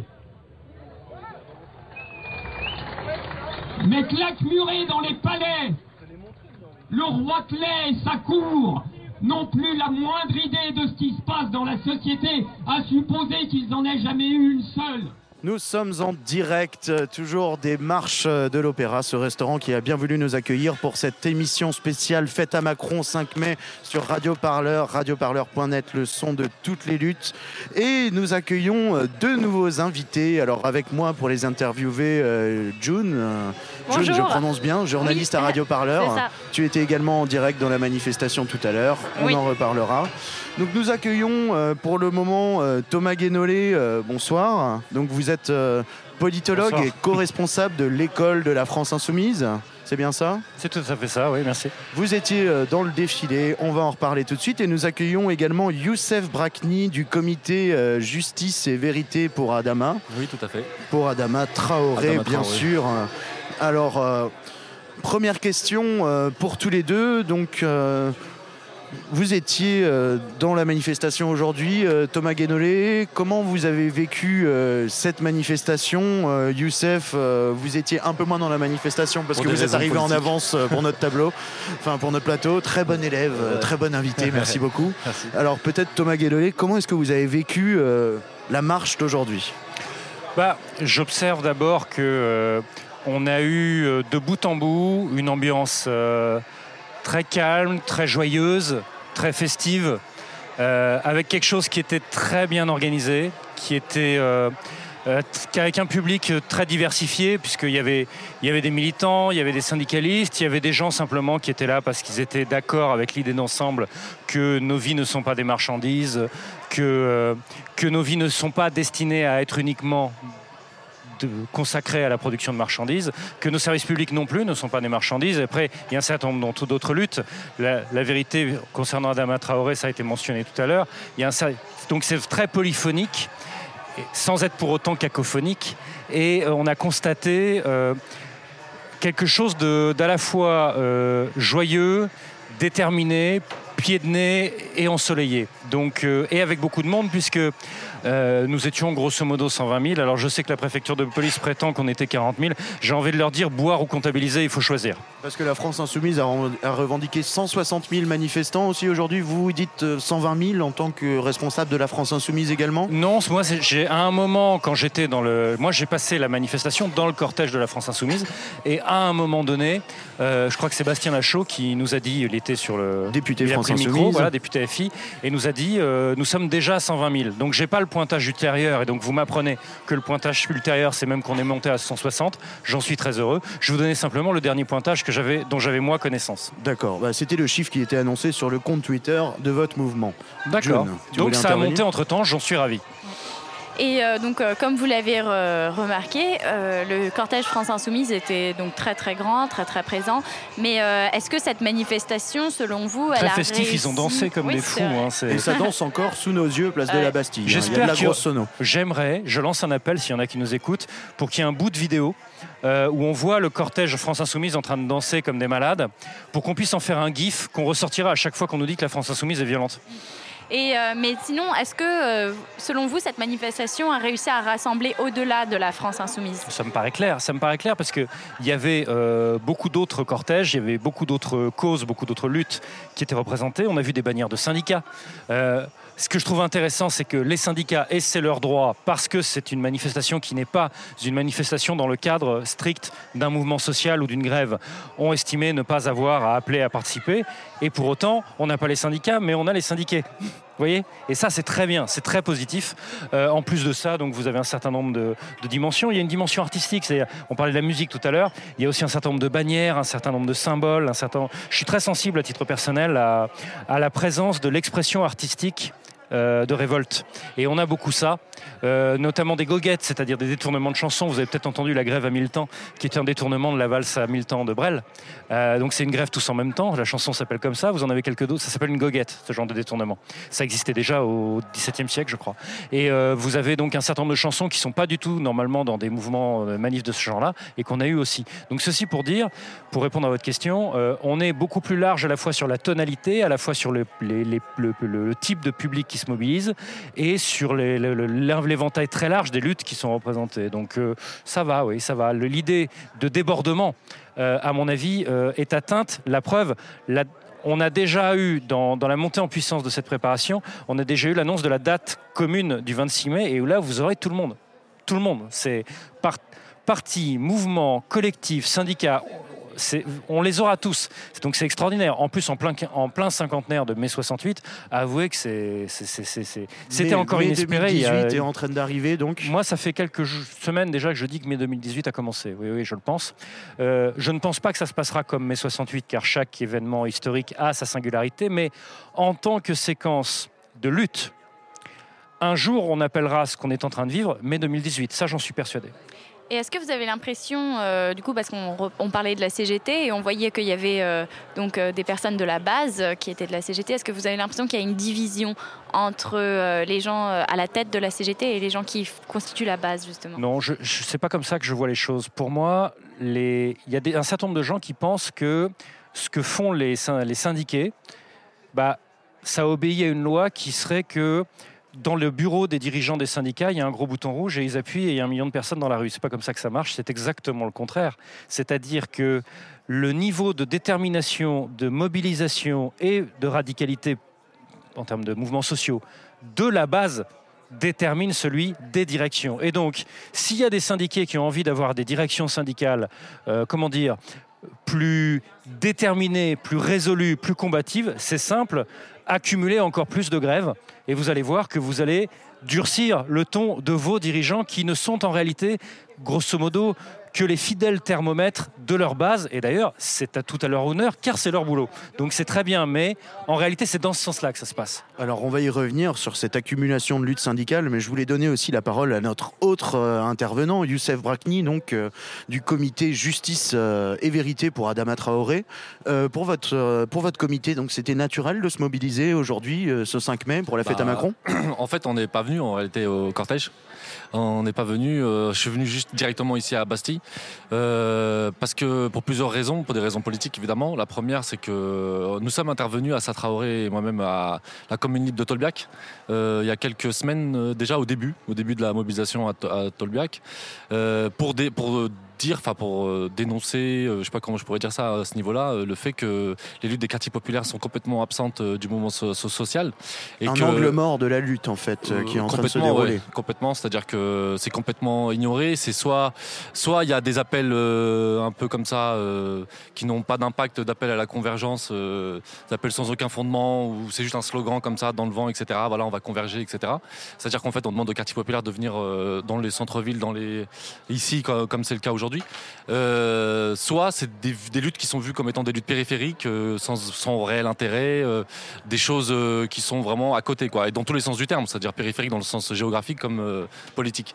Et, donc à ce, moment-là, pendant notre intervention à Tolbiac, on avait fait un appel du coup euh, à Lourdon et Ruffin, puisque c'est eux les initiateurs euh, de cette euh, marche, enfin en tout cas par rapport à leur assemblée générale à la Bourse du Travail de, de République. Et déjà en amont, en fait, les quartiers populaires n'ont pas du tout été associés. Les luttes des quartiers populaires n'y ont pas été associées au départ. Et donc c'était difficile pour nous de venir rejoindre un mouvement comme ça en cours de route, parce que tout simplement parce qu'on a, une dignité et puis nos luttes, euh, elles valent quelque chose, quoi, euh, et justement, Alma Mikanouté, qui est un autre membre du comité Adama euh, Traoré, du comité Vérité Justice pour Adama, avait tweeté sur, Twitter, voilà, vous faites un pot-au-feu sans épices. Voilà, et je pense que c'est la meilleure image qui résume un peu la chose. Et donc on est quand même venu. Euh, je suis parti là tout à l'heure, j'ai, euh, je, je suis intervenu sur le camion des jeunes, euh, donc du cortège jeune, je crois qu'il s'appelle comme ça, jeune étudiant ou je sais plus comment Cortège il des l'appelle. jeunes insoumis ou quelque Il y avait des jeunes ça, insoumis, mais c'était. euh, Non, non, là, c'était étudiant. Pardon, c'était, il a raison. Hmm. C'était pas des cortèges. Il fait pas référence, je crois, aux jeunes insoumis. C'est un Un truc cortège de jeunes qui sont en lutte. Voilà, en lutte, parce qu'au départ de la manif, c'était les luttes. Et donc j'ai fait remarquer là-bas cortège. euh, que bah voilà qu'il manquait euh, en fait un intitulé, etc. Et que dans ces conditions-là, pour le moment, euh, c'était pas possible pour nous de rejoindre comme ça euh, le mouvement. Et, euh, et ce d'autant plus que le 28 avril, d'ailleurs, votre radio était présente le 28 avril à Beaumont-sur-Oise.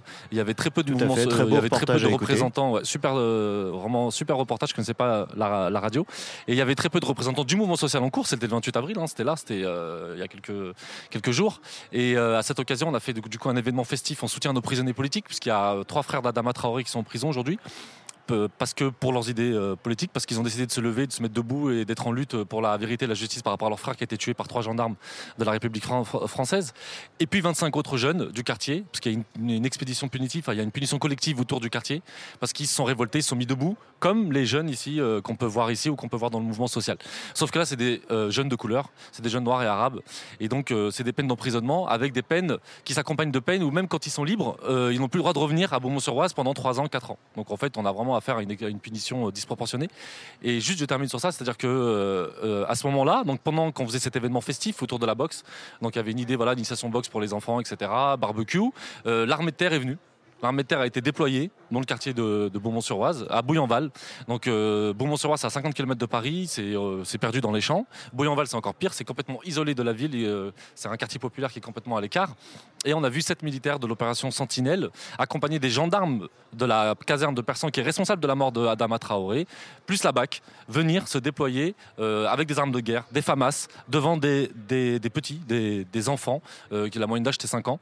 Il y avait mes propres en- enfants.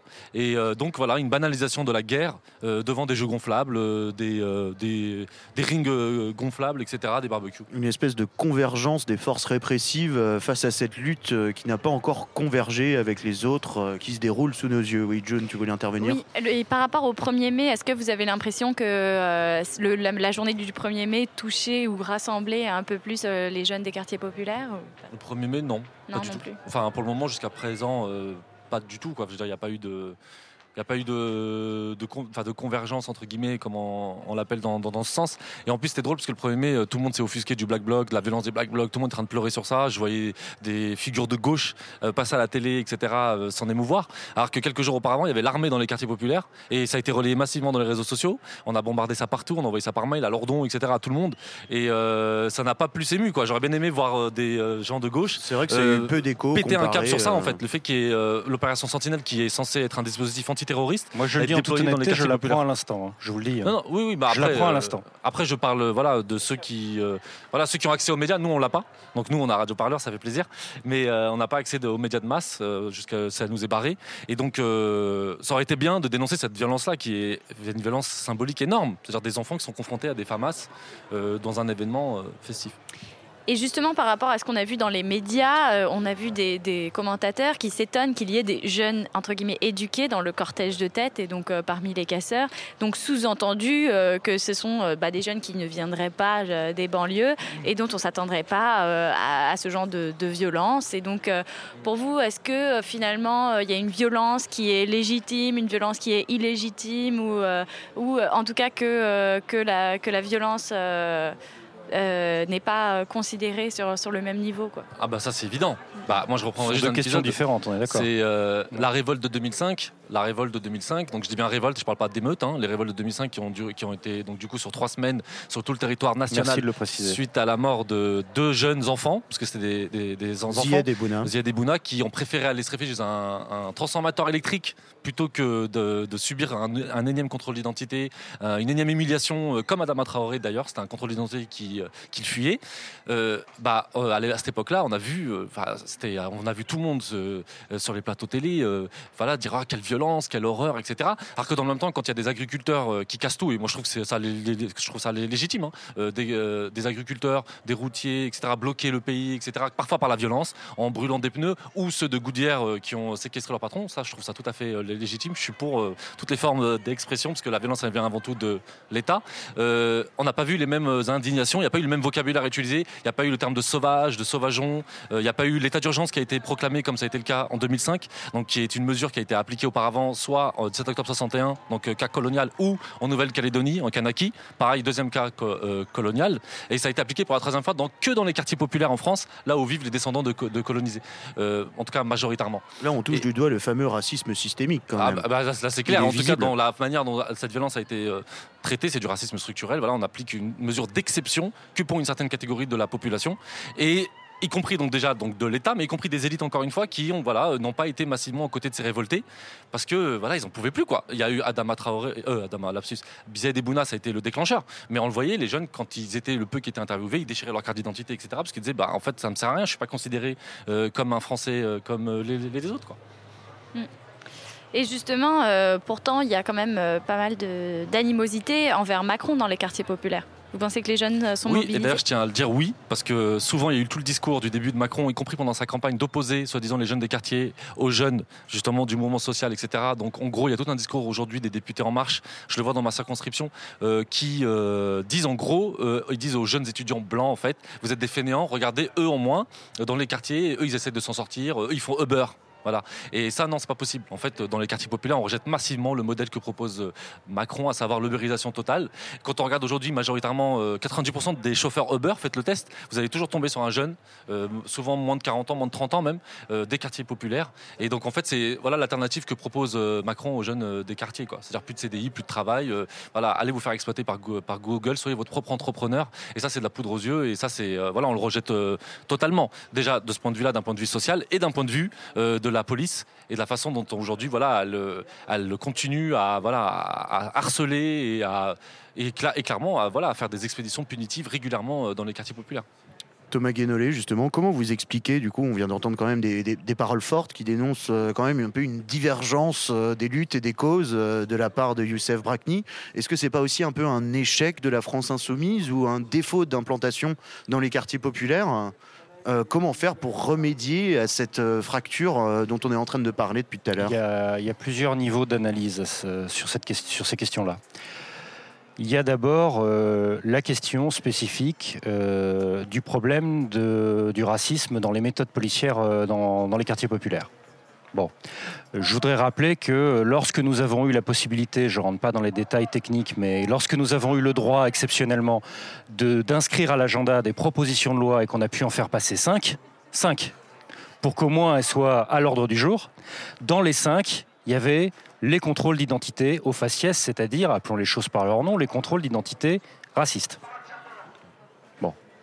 Démontré par euh, moult études Non, mais sociologiques. la, la euh, question se pose même pas, c'est documenté. Il y a encore le, rapporteur du le rapport du défenseur des droits qui quantifie ces choses-là. Donc l'information est publique. Et la, la question de savoir si c'est illégal, ça se pose pas non plus, puisqu'on a maintenant une jurisprudence accumulée, notamment grâce à des collectifs qui ont accumulé des plaintes et qui ont fini avec des années de procédure d'y arri- par y arriver, d'avoir donc, oui, c'est illégal, non, la police ne doit pas faire ça, etc. etc. Bon. Donc il y a déjà, premier enjeu dans tout ce qui a été abordé, il y a cette question-là. Et donc là-dessus, la France insoumise intègre déjà ce thème-là, et c'est un de ces thèmes prioritaires, puisque quand on a cinq propositions de loi envisageables, on met ce thème-là dans les cinq. Point. proposition de loi qui a évidemment été rejetée par la Elle a été majorité en marche. shootée, elle a shoot- elle- ils l'ont, ils l'ont shooté avant même. Ils ont utilisé une procédure qui permet de shooter le truc avant même de le débattre. Donc euh, c'est vous dire à quel point il y a refus de, de même en discuter. Bon. Après, il y a la question de à quel point nous, comment dire, L'implantation de la France insoumise dans les quartiers populaires, c'était ah ça bah la alors, question. si on parle de l'implantation euh, politique, électorale, etc., elle est en réalité excellente. Pourquoi Par- Attendez, laissez-moi finir. Pourquoi? Parce que nos plus gros cartons électoraux à la présidentielle et aux législatives, c'est dans les quartiers populaires. La, pl- la plupart de nos députés, si vous regardez d'où ils sortent, ils ont été élus par les quartiers populaires. C'est un fait de sociologie électorale qui est Oui, incontestable. mais sur fond de participation faible quand même, dans des contextes mais d'abstention très forts, dans les je suis désolé, ce n'est pas vrai. par. Ce n'est pas vrai pour la présidentielle. Au moment de la présidentielle, il y a des taux de participation Oui, législatives. qui sont plus élevés. Oui, mais attendez. Aux législatives, c'est plus bas. Mais vous pouvez pas m'enlever qu'il y a eu un vote massif Mélenchon au, au moment des, au niveau des quartiers populaires pour la présidentielle et que quand ça baisse aux législatives, certes, ça baisse, mais ceux qui quand même vont voter, ils envoient des députés France Insoumise. Vous voyez?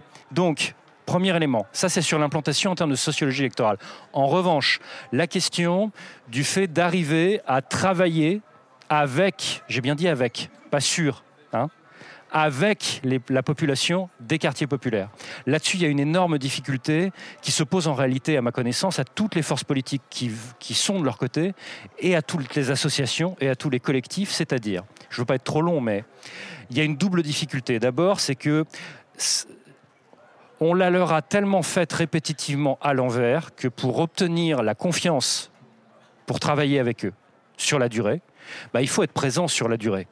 Raison pour laquelle, nous, quand on fait des caravanes euh, des droits civiques, par exemple, et des droits sociaux dans les quartiers populaires, on les fait aussi quand c'est pas des élections. On fait des travaux pour mais c'est un travail de longue haleine et donc ça portera ses fruits avec le temps en termes de confiance mutuelle, de confiance mutuelle. On part de très loin parce que Oui, c'est des territoires que- qui se sentent trahis. en Parce fait, que ça, que avait été laissé tomber pendant des années. Mais nous, voilà, c'est quelque chose que nous nous efforçons de, de refaire. Et puis, il y a une autre composante qu'il faut garder à l'esprit, c'est que les quartiers populaires s'en prennent tellement plein la gueule, pardon de le dire comme ça, en termes de, de comment dire, de surchômage, de surdélinquance, de sur des de, comment, dislocation des cellules familiales, etc., etc. Tout ça étant des conséquences de la surpauvreté et du surchômage, en réalité. Que vous avez toute une partie de la population qui est, le terme c'est désocialisé, la désocialisation. Et ce sont des gens qui, quel que soit le type de- de- y compris des intervenants qui sont dans les quartiers populaires eux-mêmes et qui y vivent, c'est extraordinairement difficile d'arriver à renouer le contact. Le problème de la désocialisation, et je vous le dis en toute, honnêteté, euh, il y a toute une partie de la population des quartiers populaires, le mec qui vous dit moi je sais comment on fait, je sais comment on peut faire pour arriver à rétablir le contact, moi je vous dis c'est un charlatan parce qu'en réalité aujourd'hui on ne sait pas on ne sait pas comment renouer le contact avec la population des quartiers populaires qui en est arrivée, c'est une partie dans- seulement, hein, mais qui en est arrivée au stade de la désocialisation. Voilà. Et Qui donc, dit désocialisation, dit dépolitisation, non-participation Ah, mais c'est plus électorale, large que ça. veut dire aussi que la vie familiale devient quasiment impossible. Ça veut dire que le fait de, que la communication enfin, faut parler des choses. Quoi. Ça veut dire que la communication, euh, aussi bien d'aller à un guichet d'administration qu'à un entretien d'embauche des trucs comme ça, de, se rapproche de l'ordre de l'impossible, etc. etc. Euh, donc, euh, c'est une énorme difficulté et ceux qui, qui partent dans l'IAC à Faucon, euh, je, je répète, ceux qui sont là à faire les cacous, nous on sait comment il faut faire. À la rigueur, quand c'est des gens qui y sont, qui y vivent, qui en viennent et qui disent on obtient des bons résultats parce qu'on s'y prend comme ceci, comme cela, là j'ai plus tendance à écouter cela parce qu'ils ont parce qu'ils baignent dedans depuis leur naissance et donc effectivement ils ont des approches qui obtiennent des résultats. Mais à ma connaissance, mais là là j'allais dire je parle sous votre contrôle. À ma connaissance, les seuls cas où même les désocialisés on arrive à les mobiliser, c'est quand il y a une indignation par rapport à un événement particulièrement dégueulasse, en particulier les violences policières entraînant des morts. Voilà, moi, à ma connaissance, c'est le truc de- où de même les désocialisés y vont. euh, Est-ce que vous êtes d'accord avec moi Youssef Brakni, oui. effectivement, est-ce que vous corroborez euh, l'analyse de Thomas Guénolé là-dessus? Dites-moi, hein, parce que. Oui, oui, non, mais alors, bah, déjà, moi je trouve, hein, à titre personnel de mon expérience, moi j'ai grandi dans les quartiers populaires de Bagnolet, et puis je suis militant sur la question des quartiers populaires, du coup j'en ai fait beaucoup dans, dans ma vie. D'ailleurs, c'est comme ça que je me suis retrouvé à Beaumont-sur-Oise pour venir en aide à la famille euh, Traoré.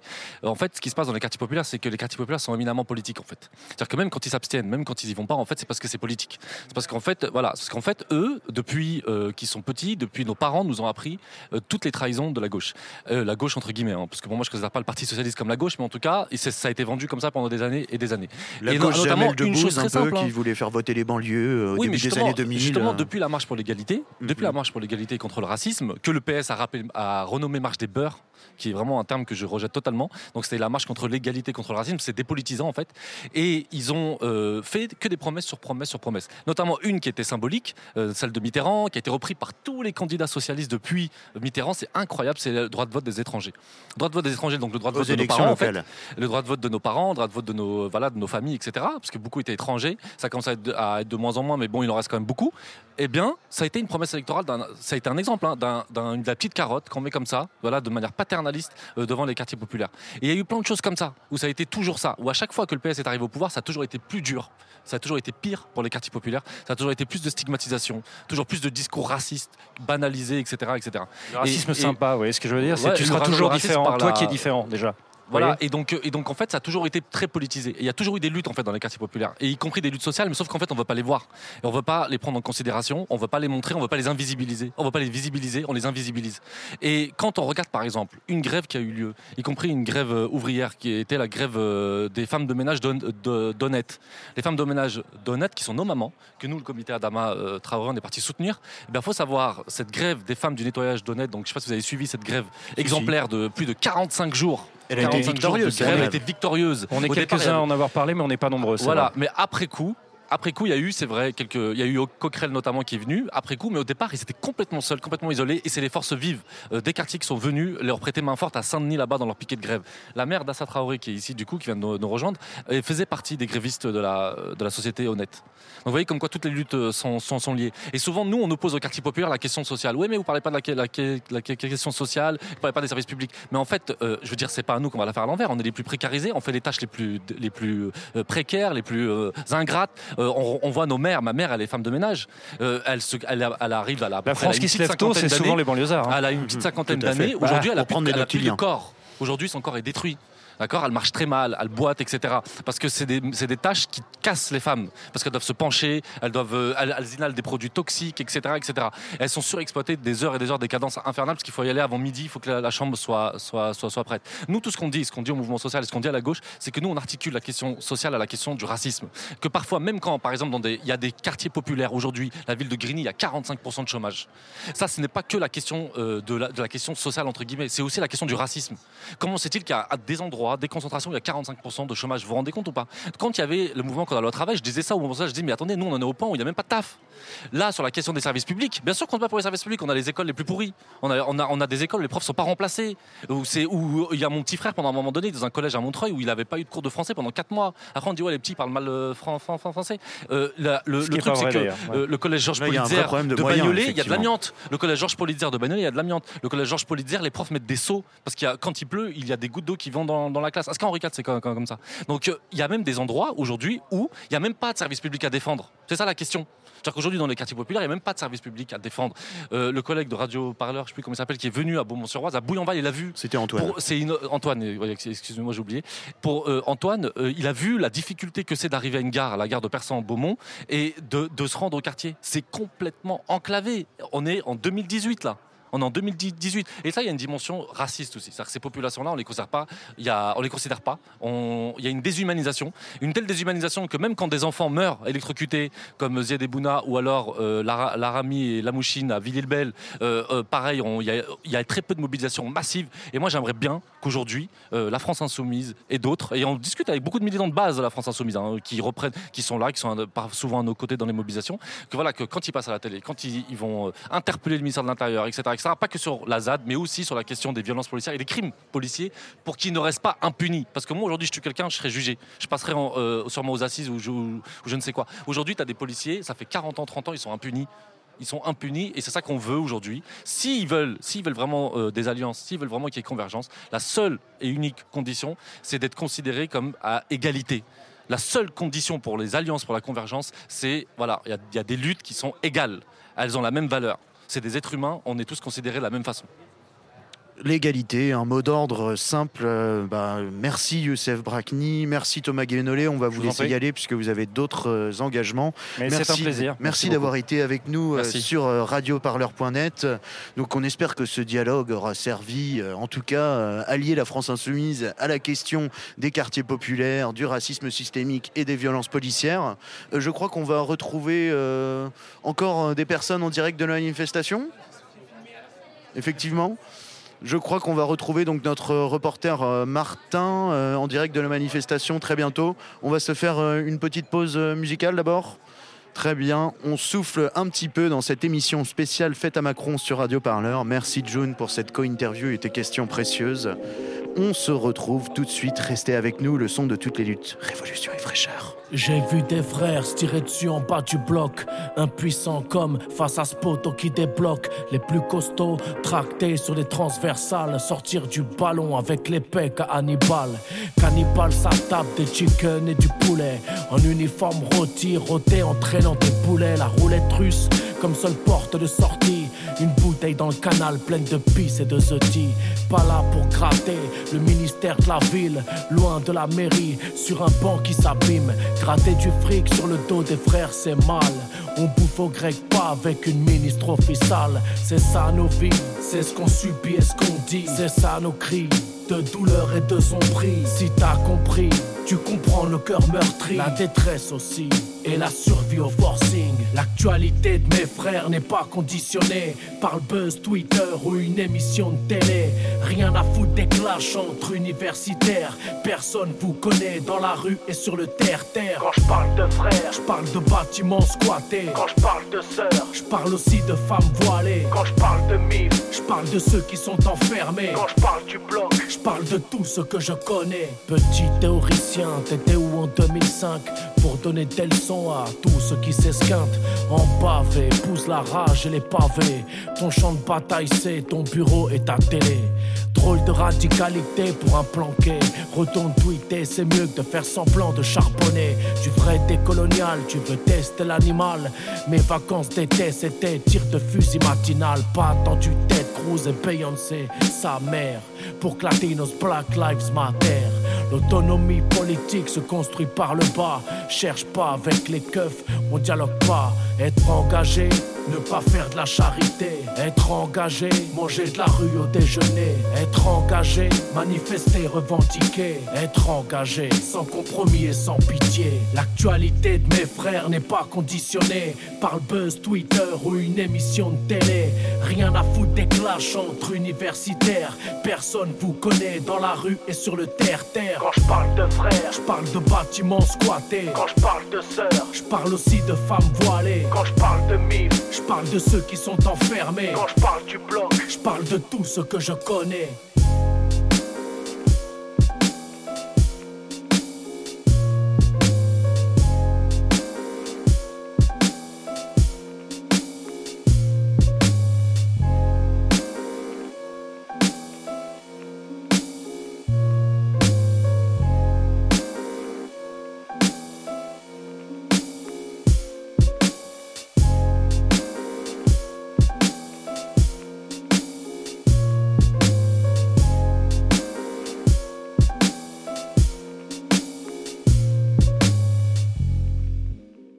Radio. Parleur. De toutes les luttes. Euh, on va essayer de trouver euh, d'autres personnes sur cette place de la Bastille où les gens se, se- se sont installés confortablement. Euh, on va essayer de, de- de- de discuter avec, euh, de discuter avec euh, des- quelqu'un qui a une, une pancarte avec noté euh, Capital, Capitaux, Capitaliste, on aura euh, votre peau. Bonjour, on est, on est reporter pour Radio Parleur. Est-ce qu'on peut vous demander euh, ce que vous faites là aujourd'hui?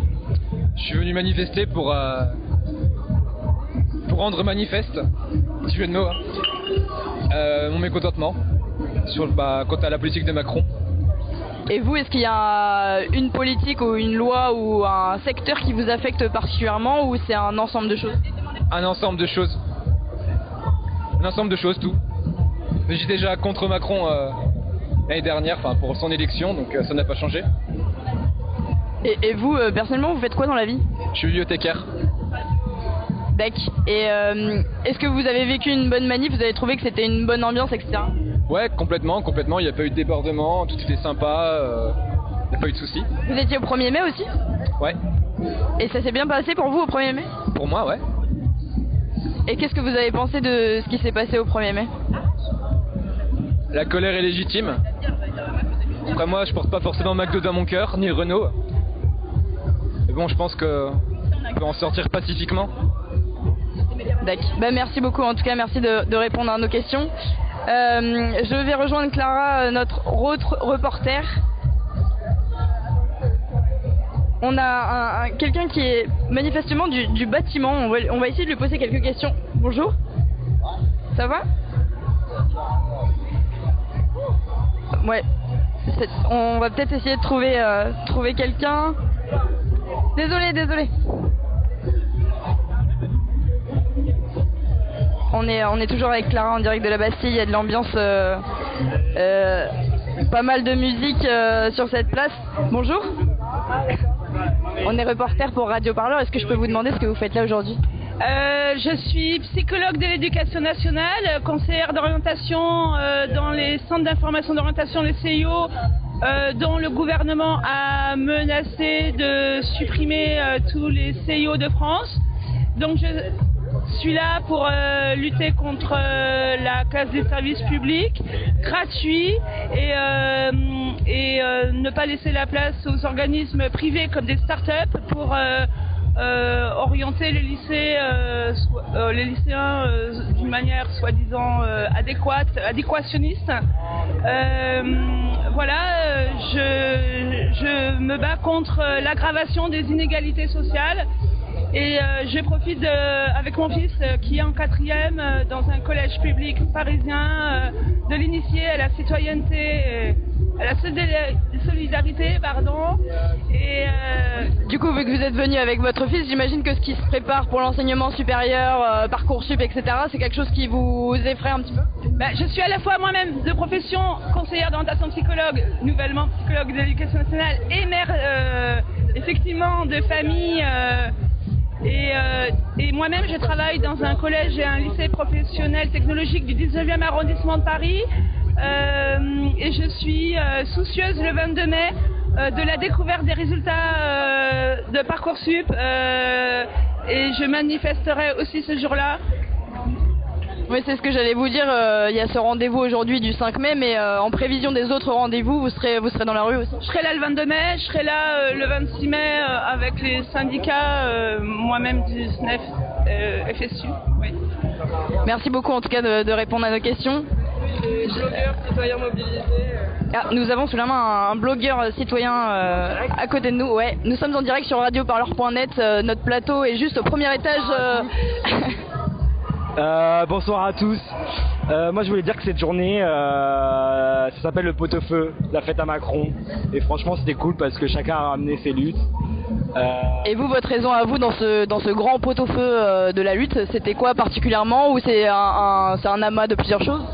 Moi c'est un amas. Euh, mes raisons, c'est- comme je dis, c'est sur les choses. Moi c'est l'état de l'hôpital en France, par exemple. C'est une de mes raisons, c'est euh, quand on voit le manque de moyens. On, on était dans les années 90, on a été premier tout soins confondus, c'est-à-dire toute intervention dans les hôpitaux.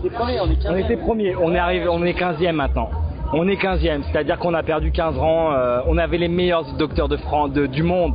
Du monde, les, hommes politiques viennent se soigner en France. Euh, euh, Yasser Arafat, quand il a été empoisonné, il est venu en France parce qu'on avait les médecins qui sont là. Seulement, on est en train de tout perdre ça. Tout, tout, tout cet acquis-là, toute cette beauté qu'avait la France, qui fait qu'on avait les meilleurs médecins, on avait des gens qui, étaient vraiment, qui avaient fait des études, enfin qui étaient. Ils, partent à l'étranger parce que parce ils se font racheter pour des raisons et euh, le capitalisme est en train de le capitalisme. Euh, la mondialisation nous fait perdre tout ce qu'avait la France de.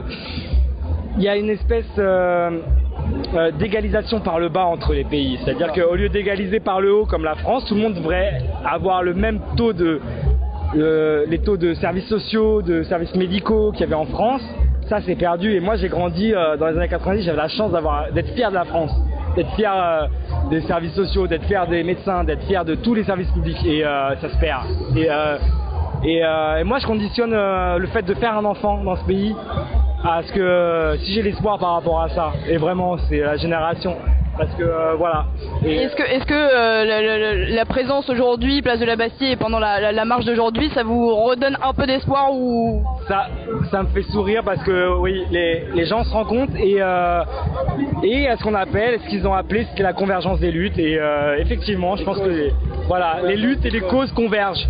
Et, euh, Merci beaucoup, je vais vous laisser là-dessus, on va, on va, on va rendre l'antenne. mer- merci à vous. Radio Parleur, le média qui vous parle des luttes et qui vous en parle bien. Sur radioparleur.net. Et voilà, de retour au plateau de Radio Parleur. On vient de quitter un instant la place de la Bastille, mais en fait, on est à deux pas, on la voit d'ici, on est dans le bar Les Grandes Marches. Ah, vraiment, on ne pouvait pas être mieux placé par rapport à la place. Alors, il est euh, déjà, déjà, déjà 18h47, le temps passe hein, dans cette émission. Euh, on arrive bientôt doucement à la fin de cette émission, mais avant, on voulait faire un point avec euh, plusieurs personnes qui ont participé à l'organisation de ce 5 mai, de cette fête à Macron, la fête de Macron, dirait Marlène Schiappa. voilà, donc on voulait faire le point avec eux. Je vais les présenter. Euh, D'abord, Pauline Boyer, bonsoir.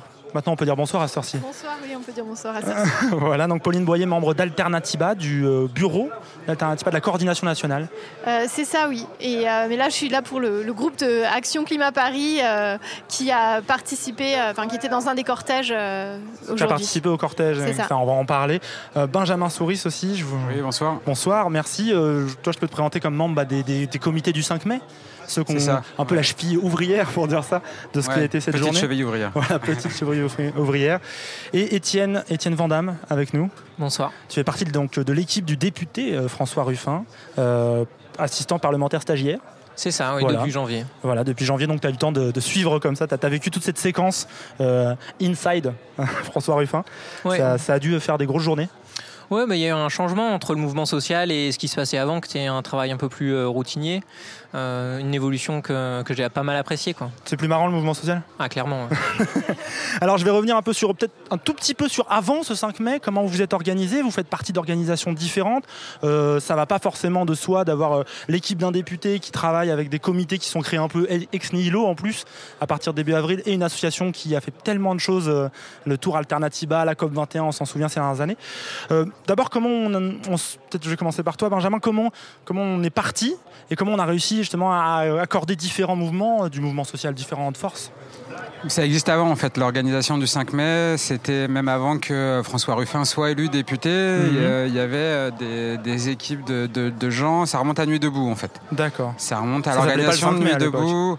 Comment? Ça s'appelait pas le 5 mai à l'époque. C'était. euh, C'était quoi? C'était de quelle organisation c'était Il n'y a pas d'organisation. D'accord. L'idée de base, c'était ce qu'on appelait euh, comité convergence des luttes, Mhm. euh, qui était surtout l'idée d'ouvrir des nouveaux espaces d'organisation, de coordination euh, à différents secteurs, différents militants, euh, avec différentes pratiques. euh, et à partir de là, commencer à créer la préparation de Nuit debout, euh, avec euh, on va dire en lanceur d'appels euh, Ruffin et euh, Lordon pour les, les têtes d'affiche visibles et médiatiques, mais derrière, c'est des équipes euh, voilà, transversales euh, et qui travaillent ensemble déjà maintenant depuis 3-4 ans. Oui, quoi. j'allais dire là, on est carrément revenu en 2016. déjà. ouais, ça, Donc ouais. ça fait déjà un peu de temps que les choses se sont créées. Ça n'a pas apparu début du mois d'avril en fait.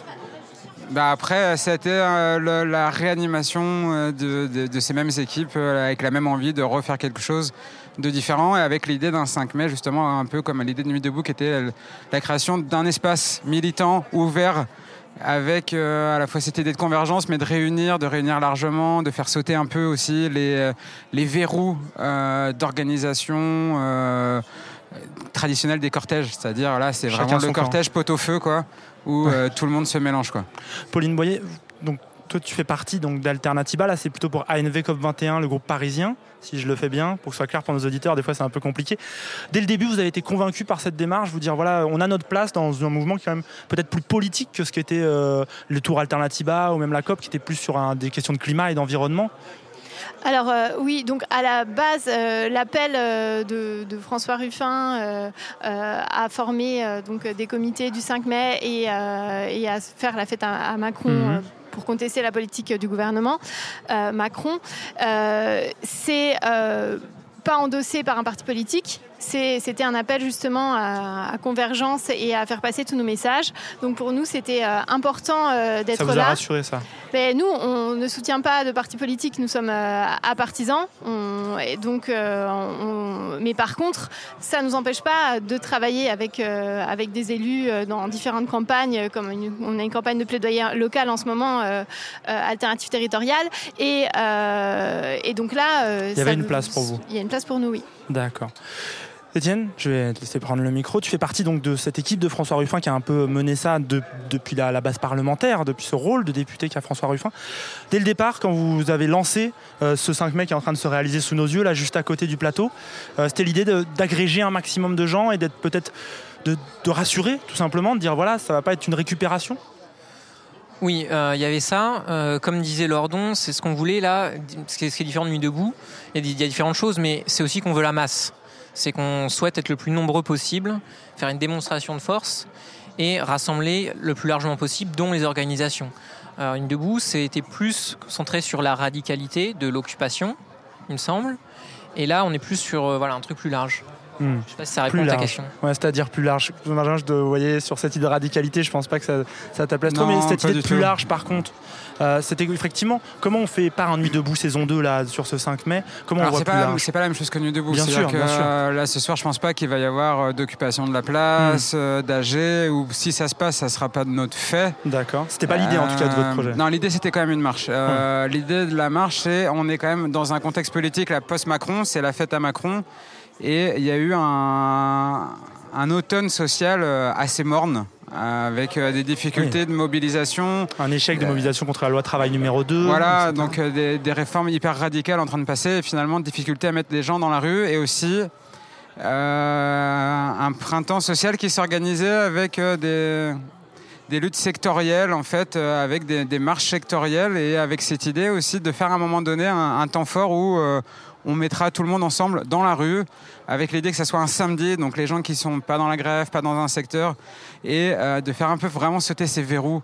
Euh, de se dire voilà on va se mélanger. Moi j'ai l'impression euh, qu'au-delà de rassurer les organisations autres, c'est surtout de rassurer les gens, de dire vous pouvez venir dans la rue et vous pouvez amener vos enfants, vous pouvez amener votre famille, vous pouvez amener votre grand-mère en fauteuil, je sais pas, mais vous pouvez venir, c'est pas voilà ça va être festif quoi, ça va bien se passer.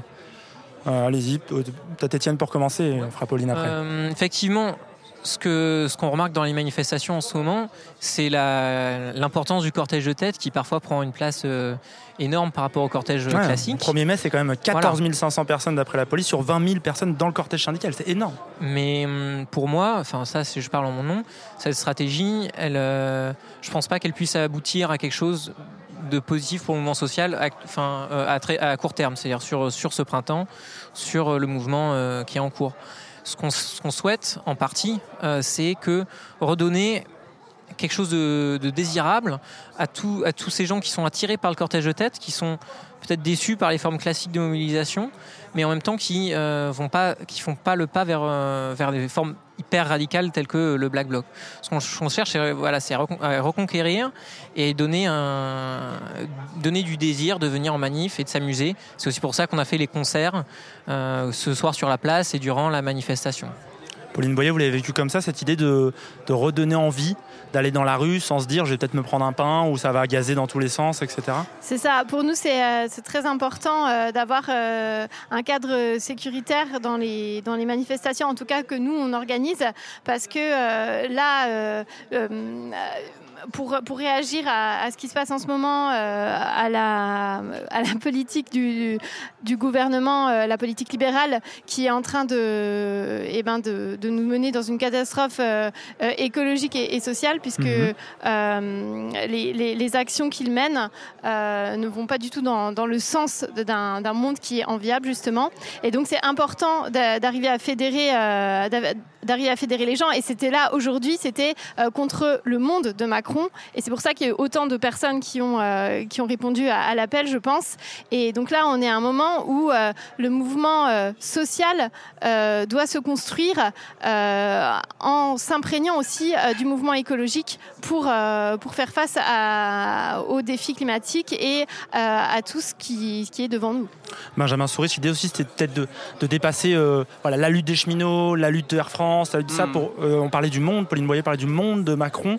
c'était un peu peu la loi travail et son monde, on se souvient en 2016, c'est un peu la même chose, on va plus loin c'est ça. Moi, je viens du militantisme écologiste euh, et euh, plus récemment, j'étais coordinateur des marches contre Monsanto en France et membre du collectif Citoyens les Engraineurs, qui était membre euh, de l'organisation. En fait, on s'est retrouvé dans cette équipe-là. De fait, le collectif fait partie maintenant du collectif organisateur.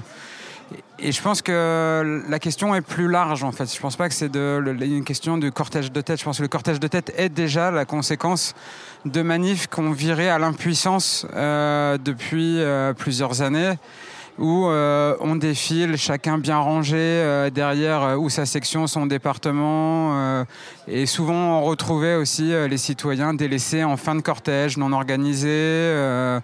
et et nous, sur les engraineurs, c'est-à-dire les marches contre Monsanto, on essayait sur l'auto-organisation de marches différentes en fait. C'est-à-dire ouvertes, moins organisées dans le sens euh, de, placer les gens euh, chacun dans leur case au bon endroit, mais plutôt euh, de faire des marches hyper revendicatives en disant aux gens venez, rapportez votre message, faites-nous des, slogans qui claquent, mettez l'ambiance, on ramène des batucadas et on arrive à avoir des cortèges denses aussi, des cortèges denses où on se fait. On peut le dire, hein, sur le boulevard Beaumarchais, c'était extrêmement dense. Hein, ça a été voulu, ça a été voulu, ça a été organisé. Ça veut dire que tout le long de la, du cortège, on a géré l'avancement euh, du cortège de, du carré de tête avec les, chars qu'on avait dispersés. Les chars ont aussi ce rôle d'animation, de garder la densité, de gérer le rythme de la manif. Et on ne veut pas des manifs où euh, il y a 15 mètres euh, ou 50 mètres entre chaque section avec des gens qui sont à la traîne derrière. En tout cas, moi personnellement, c'est pour ça que je suis dans ce genre d'organe. C'est pour booster et donner un nouveau souffle à des manifs où on y va, on gueule et on ressort de la journée avec un esprit de, puissance. Et je pense que le cortège de tête avait cette volonté-là aussi à un moment donné de, dépasser cette manif chiante du syndicat, je le dis franchement, euh, pour euh, aller vers ce sentiment de puissance. Parce que l'impuissance, elle n'est pas de la faute des syndicats, elle est de la faute de toutes ces manifs qu'on enchaîne, enchaîne, avec des gouvernements qui n'écoutent pas, qui ne font rien et qui verraient dans l'impuissance et qui fait que c'est les gouvernements en fait qui ont vidé la rue, qui ont euh, successifs, qui ont vidé les manifs et aujourd'hui, on voit bien qu'en proposant quelque chose d'autre et où on donne un sentiment de cohésion, puissance et unité aux gens, on remplit la rue, on donne de l'ambiance et les gens ressortent boostés à bloc euh, des manifs. justement, je voulais continuer en tirant peut-être un, un premier bilan de, euh, ce 5 mai. Euh, il a été en tout cas très dense, très vivant, avec beaucoup d'énergie. Il y a encore des concerts là-bas, on, on, le voit d'ici, au bout de la place. On aura Zebda, je crois, tout à l'heure. On n'aura pas Zebda, mais on a eu Soviet Suprême à la place. Et non, je vais pas dire qu'on perd pas aux chances parce que j'adore Zebda, mais c'est super aussi. D'accord, donc on aura Soviet Suprême tout à l'heure euh, en direct euh, là-bas. Et euh, du coup, l'idée c'est dans ce côté festif, dans cette vie, vous pensez qu'on a réussi avec ces, chars, ces Macrons différents, choses comme ça? Ça a été une réussite aujourd'hui L'objectif que vous visiez, ce côté festif, ce côté accueillant, c'est pour vous? Vous sortez avec le, vous sortez avec la, tu parlais de repartir avec de la puissance, tu repars avec de la puissance. Mais moi je suis organisateur, je vais laisser les autres parler à ma place. Alors Pauline Boyer, est-ce que tu repars euh, de bonne humeur de cette Oui, alors je, pars de très bonne humeur. On a vu vraiment euh, plein de familles, euh, des gens dans des poussettes. Il y avait toutes les tranches d'âge et il y avait une énergie incroyable qui qui était dans toute la foule. Donc c'est très galvanisant et c'est très motivant et ça donne envie de recommencer en tout cas. Étienne, cette motivation, euh, maintenant, elle, va, elle se traduit comment au-delà de ça? Euh, On parlait tout à l'heure de, Nuit debout, qui était une occupation de place. Ces mouvements, moi, l'impression que j'ai, les mouvements qui fonctionnent, ces mouvements qui arrivent à prendre un lieu où se fédérer. Euh, aujourd'hui, ce soir, on, rentre chez nous, apparemment. Benjamin Souris, est-ce que ça suffit? Est-ce qu'il ne faut pas qu'on s'installe quelque part, qu'on fasse vivre quelque chose? Pour la ah. suite du 5 mai. Pardon, je, du coup, je... vas-y Étienne d'abord et ensuite Benjamin Souris. ce soir, on rentre, mais je pense qu'on ne rentre pas déçu. Mhm. On rentre satisfait de notre action heureux euh, dans une après avoir écouté un super concert de, que je le répète, de Soviet, euh, Suprême. Venez, vous pouvez encore y être. Et, avec l'envie de revenir en fait, c'est ça. Exactement. et il y aura des prochaines, objectif, il y aura des prochaines dates de mobilisation. Euh, il y aura, enfin, entre les syndicats et euh, partis, associations travaillent à une prochaine date euh, fin, fin mai. Mmh, on espère que un samedi aussi, On espère que ça va que ça va se faire, que ça va réussir. Et nous, si on a quelque chose à apporter, je pense, c'est de, de, garder ce côté un peu festif.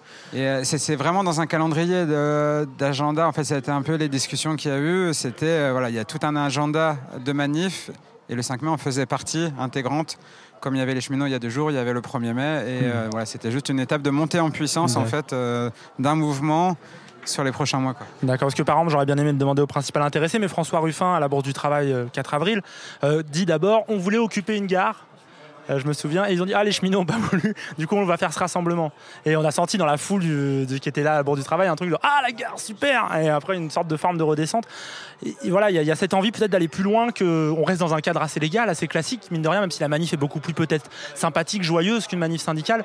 On sort pas euh, du schéma classique de déplacement, d'un point à un autre dans Paris, ou ailleurs d'ailleurs. Euh, bah, peut-être que d'autres méthodes seront utilisées plus tard, je sais pas, ça, on n'a pas encore vraiment discuté. Effectivement, ça a été envisagé. Euh, ce qu'on ce disait aussi, c'est que en fait, enfin ce que disait François, je ne sais pas si c'est vrai, c'est que mettre 2000 personnes sur la place de la République et l'occuper, on sait faire, entre hmm. guillemets.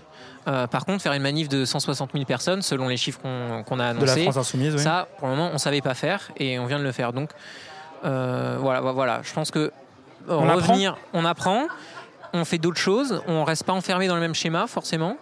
Et je pense que chaque outil peut être bon à un certain moment. Peut-être qu'on va en utiliser d'autres, je ne sais pas encore. C'est pas une décision que, que je vais prendre seul, forcément. Et puis, euh, la, chose, c'est que comme c'est un mouvement très ouvert à tous, tout le monde a sa voix à dire. Hmm. Et euh, c'est pas François Ruffin qui peut décider à lui, par sa voix, de dire on organise euh, une occupation de gare. Il pourrait le dire tout seul dans son coin il irait tout seul. Hmm, euh, s'il n'avait pas les cheminots qui étaient euh, d'accord avec lui. Et aujourd'hui, tout ce qui est possible, c'est parce que tout le monde a travaillé, a discuté ensemble et qu'on a vraiment besoin d'un mec comme François parce que euh, voilà, il a, il est aux dernières manifs qu'on a fait, les cheminots, ils passent et ils l'embrassent et, ils l'adorent. Mais par contre, il écoute. Voilà, on écoute, on s'écoute tous les uns les autres en fait, et c'est ça qui est, qui est, très bien pour nous, étant en dessous c'est aussi d'avoir un député qui, qui redit les choses en fait, qui l'entend quoi. Justement, je finirai peut-être avec vous, Pauline Boyer, avec toi. Euh, toi qui viens d'une organisation qui n'est pas, euh, pas François Ruffin ou qui n'est pas le comité du 5 mai, aujourd'hui tu dis vous avez vraiment eu votre place pour jouer ce rôle et vous reviendrez la prochaine fois à rejouer le rôle que vous aviez envie de jouer? Euh, c'est ça, je pense qu'on a notre place qui est euh, au sein du mouvement, qui est au début hein, essentiellement un mouvement social. Mais comme je disais tout à l'heure, les, les, écologistes ont déjà sonné l'alerte.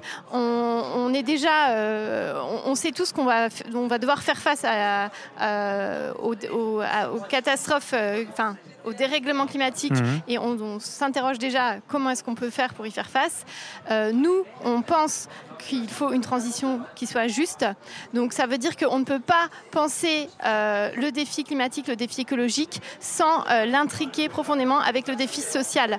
Parce que, euh, et, donc là, en ce moment, par exemple, en lien avec tout ce qui se passe ici, c'est important d'entamer les reconversions des entreprises, des emplois qui sont menacés par le, dérèglement climatique.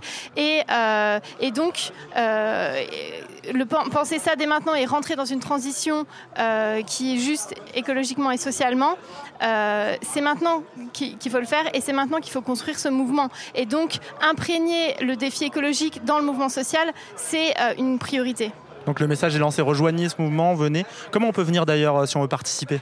Pour finir peut-être C'est ouvert en fait. C'est vraiment ouvert et ça, on change. Euh, ce qui s'est passé, c'est que là sur l'organisation, on a vraiment ouvert à toutes les assos, les orgas et on voulait tout le monde plein représenter. De très ouvertes à la Bourse du Travail. Non, ça, s'est organisé en un mois. Ah. Voilà, c'est ça la grosse différence. C'est ça qui a aussi créé hmm. quelques tensions politiques autour des choses. C'est-à-dire qu'on n'a pas fait comme d'habitude, on n'a pas fait selon la tradition, selon les codes, avec des manifs qui se négocient pendant des mois hmm. sur qui sera où, qui fera quoi, qui dira quoi.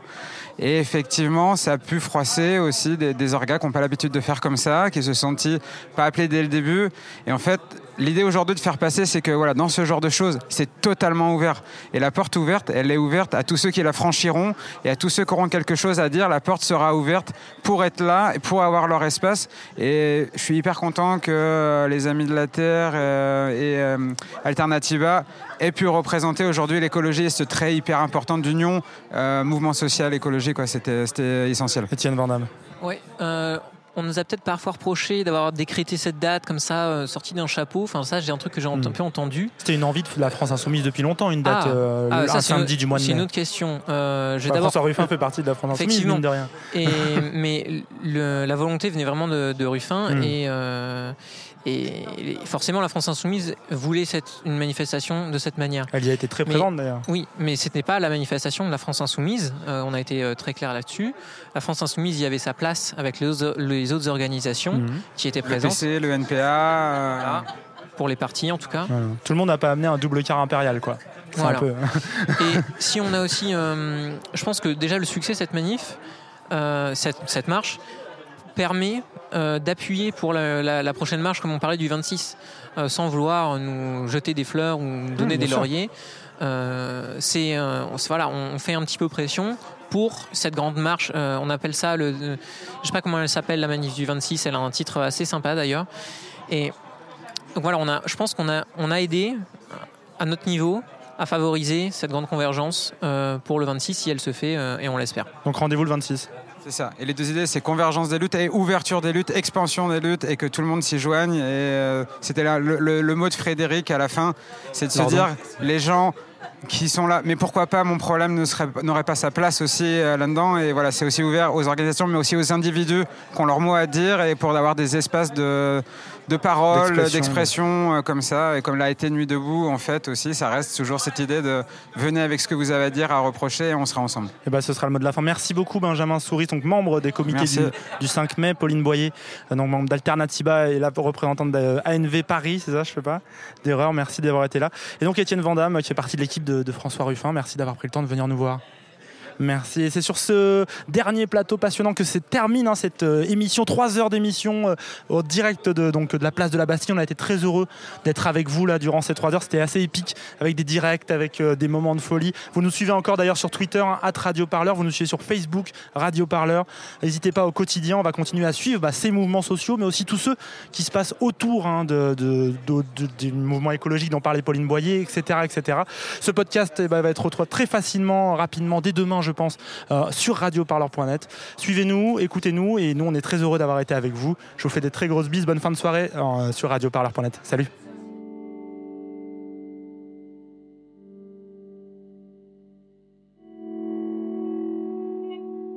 Radioparleur, le son de toutes les luttes.